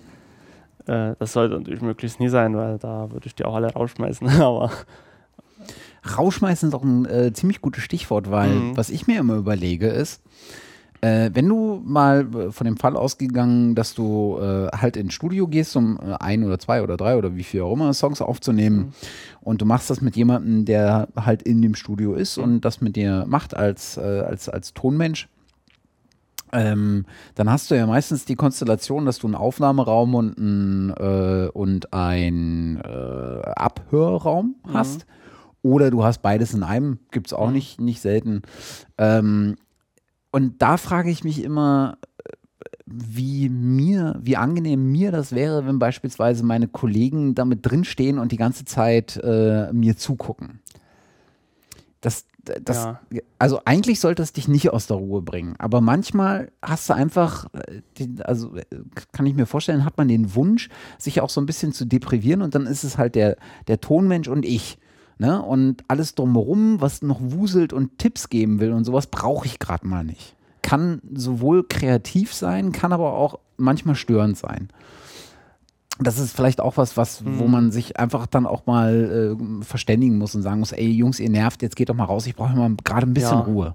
Ja, also da muss man halt auch gucken. Also wenn man selber als Produzent, was halt, was halt genervt klingt jetzt so böse, aber wenn man da wirklich irgendwie gerade sich konzentrieren möchte, und man merkt, dass nur gequatscht, dass laut gequatscht wird, nur laut gelacht wird und mich das selber mal wieder rausbringt, dann kann man wirklich auch sagen, hey, bitte euch hier um Ruhe, na, wir wollen hier vorankommen und oder wenn der Gitarrist gerade nur mit mir quatscht oder wie auch immer und der sagt, hey, wir müssen da nochmal reinhören und die anderen wuseln nur herum und machen ihn nervös und das, da muss man schon irgendwo auch eingreifen in der Situation. Natürlich mit einem absolut freundlichen Ton auch, also mit freundlichen Ton mit Nachdruck oder irgendwie so. Also ich weiß jetzt auch nicht, wie ich es nennen mag, aber weil das bringt da halt auch nichts, wenn die zwei Personen, die gerade dran arbeiten, äh, gestört sind. Mhm. Weil es arbeiten bei einer Band, spielen nie mal gleichzeitig alle so ein.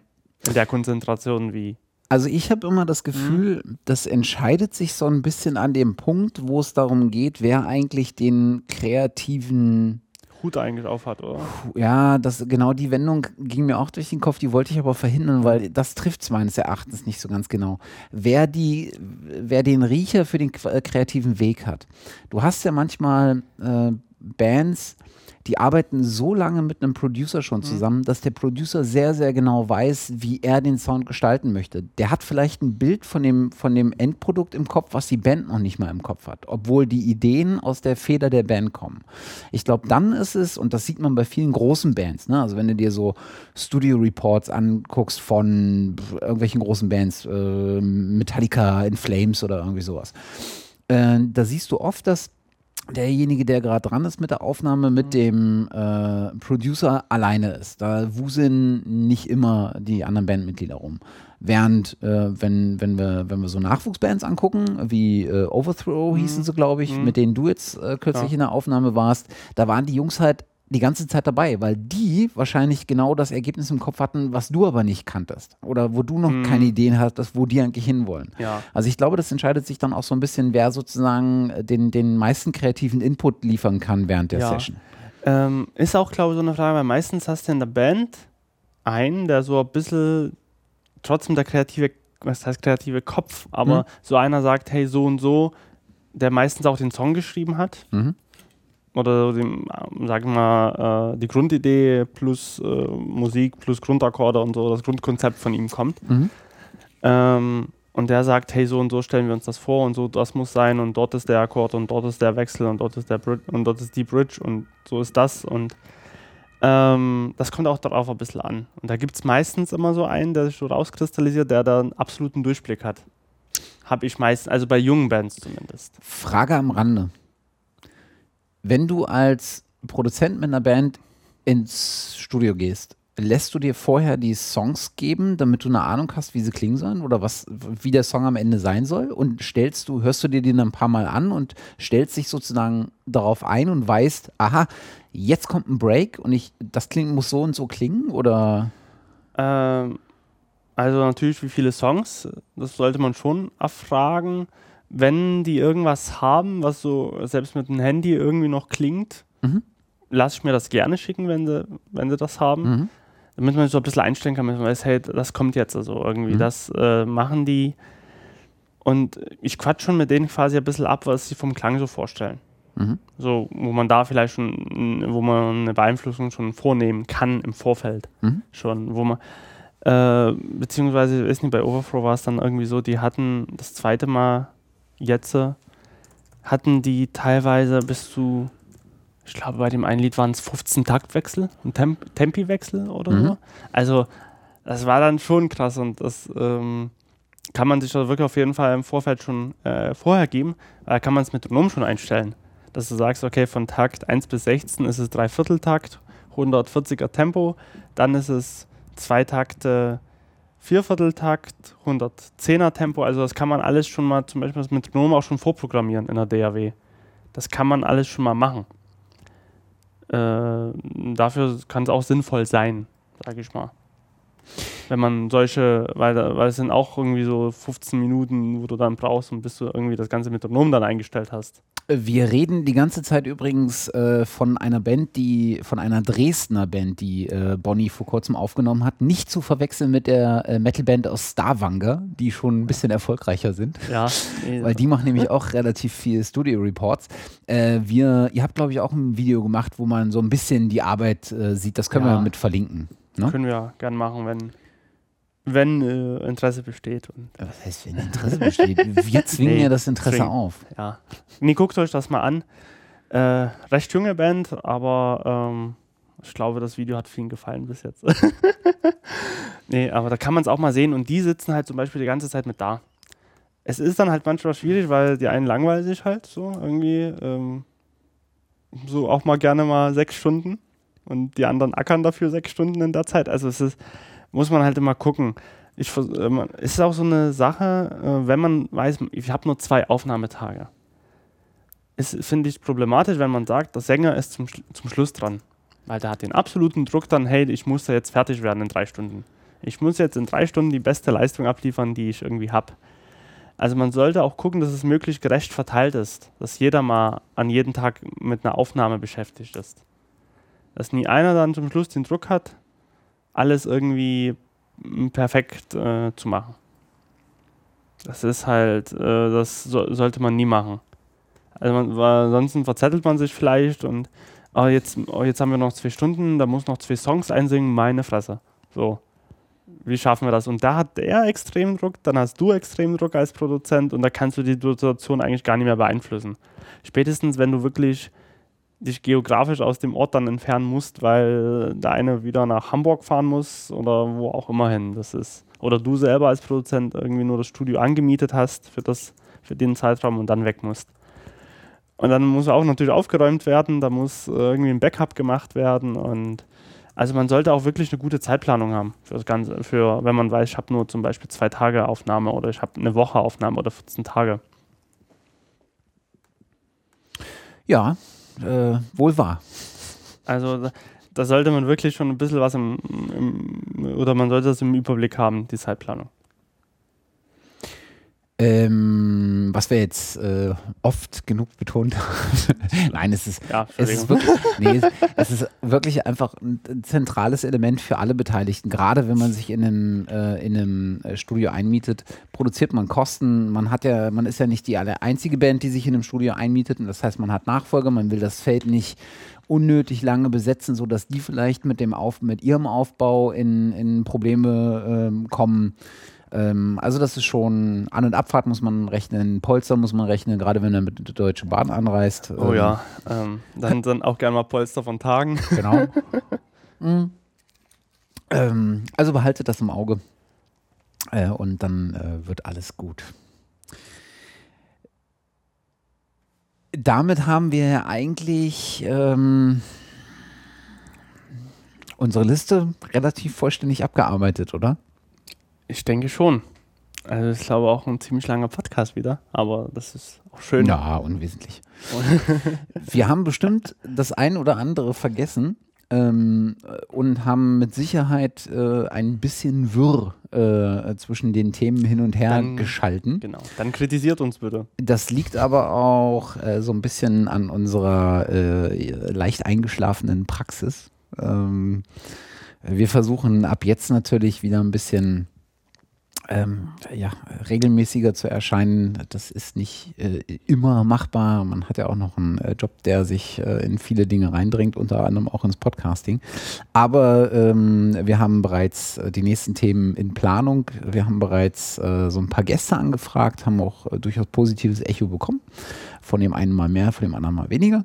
Da gibt es auf jeden Fall ein paar Folgen, die anstehen. ansonsten werden wir mal versuchen, ähm, jetzt einfach so ein bisschen in, ich glaube, zum einen in die Praxis reinzuhorchen vielleicht in verschiedene Einsatzfelder mal zu gucken. Ja, also ähm, Filmmusik äh, können wir uns da vorstellen. Ähm, ähm, Film, Tonmischung zum Beispiel. Tonmischung, äh, Aufnahmen unterschiedlichster Couleur. Ja. Ähm, dann äh, vielleicht auch ein bisschen in die Berufsfelder mal reinzuschnüffeln. Was kann man denn eigentlich mit äh, Klangverarbeitung so alles machen? Äh, gibt ja doch äh, extrem viel vielseitige Einsatzbereiche, die man gar nicht so auf dem Schirm hat. Ich sage bloß äh, Klangbearbeitung äh, oder Klangverarbeitung beim Produktdesign. Mhm. Kennt man besonders aus der Automobilbranche. Wie klingt eigentlich so eine Tür, wenn ich sie zuschlage? Oder wie soll ein Blinker klingen? Oder wie soll auch der Motor klingen? Ne? Wir gehen ja mittlerweile auch dahin, dass äh, Motorsound äh, designt wird. Oder wie klingt zum Beispiel ein frisch geöffnetes Bier? Das ist auch so eine Frage. Was ist der perfekte Klang für ein frisch geöffnetes Bier? Und da gibt es wirklich Oder so. äh, Teams, die sich dann den ganzen Tag damit beschäftigen. Genau. Das, Also da gibt's, das Feld ist weit und wir haben da schon noch so ein, äh, so ein paar Ideen, die, glaube ich, ähm, viel Spannendes äh, bereithalten. Ähm, zu vielen werden wir uns sicherlich an, an den geeigneten Stellen dann jemanden dazu holen, der äh, die entsprechende Expertise mitbringt und äh, uns so ein bisschen äh, aus der Bredouille holt, dass wir verantwortlich sind für, die, für das Zeug, was wir hier rumlabern.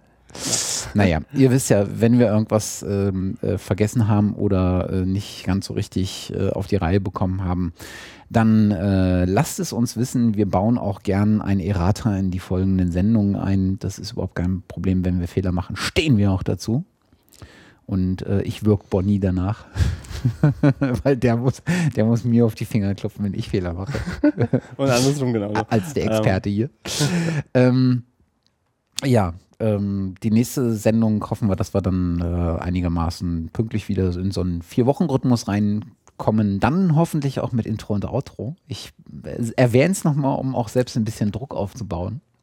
Ja.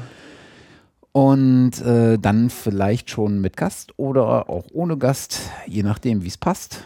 Vielleicht noch ein Reim zum Ende Ja. eingebaut. Das ist ganz hervorragend. Das läuft hier, wie es äh, Wir werden besser. Perlenfädeln. Wir werden jetzt immer besser nach so mit jeder Minute. Vielleicht sollten wir noch einen Pott danach schieben, oder?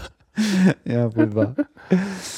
Äh, ansonsten würde ich sagen, äh, holen wir uns aus der selbstreferenziellen Laberschleife und äh, tun den Deckel auf den Topf, oder? Genau. Morgen wird wieder lang oder so. Es war wieder mal ein äh, ähm, äh, innerliches Blumenpflücken. Ein Fest. Ein Genau. Äh, hat Spaß gemacht. Lasst uns wissen, was ihr denkt äh, oder ähm, äh, was ihr noch beizutragen habt. Ansonsten äh, vielen Dank, äh, Bonnie. ja. Vielen Dank, Matze. Und äh, vielen Dank an die Hörerinnen und Hörer fürs Zuhören. Tschüss. Bis zum nächsten Mal.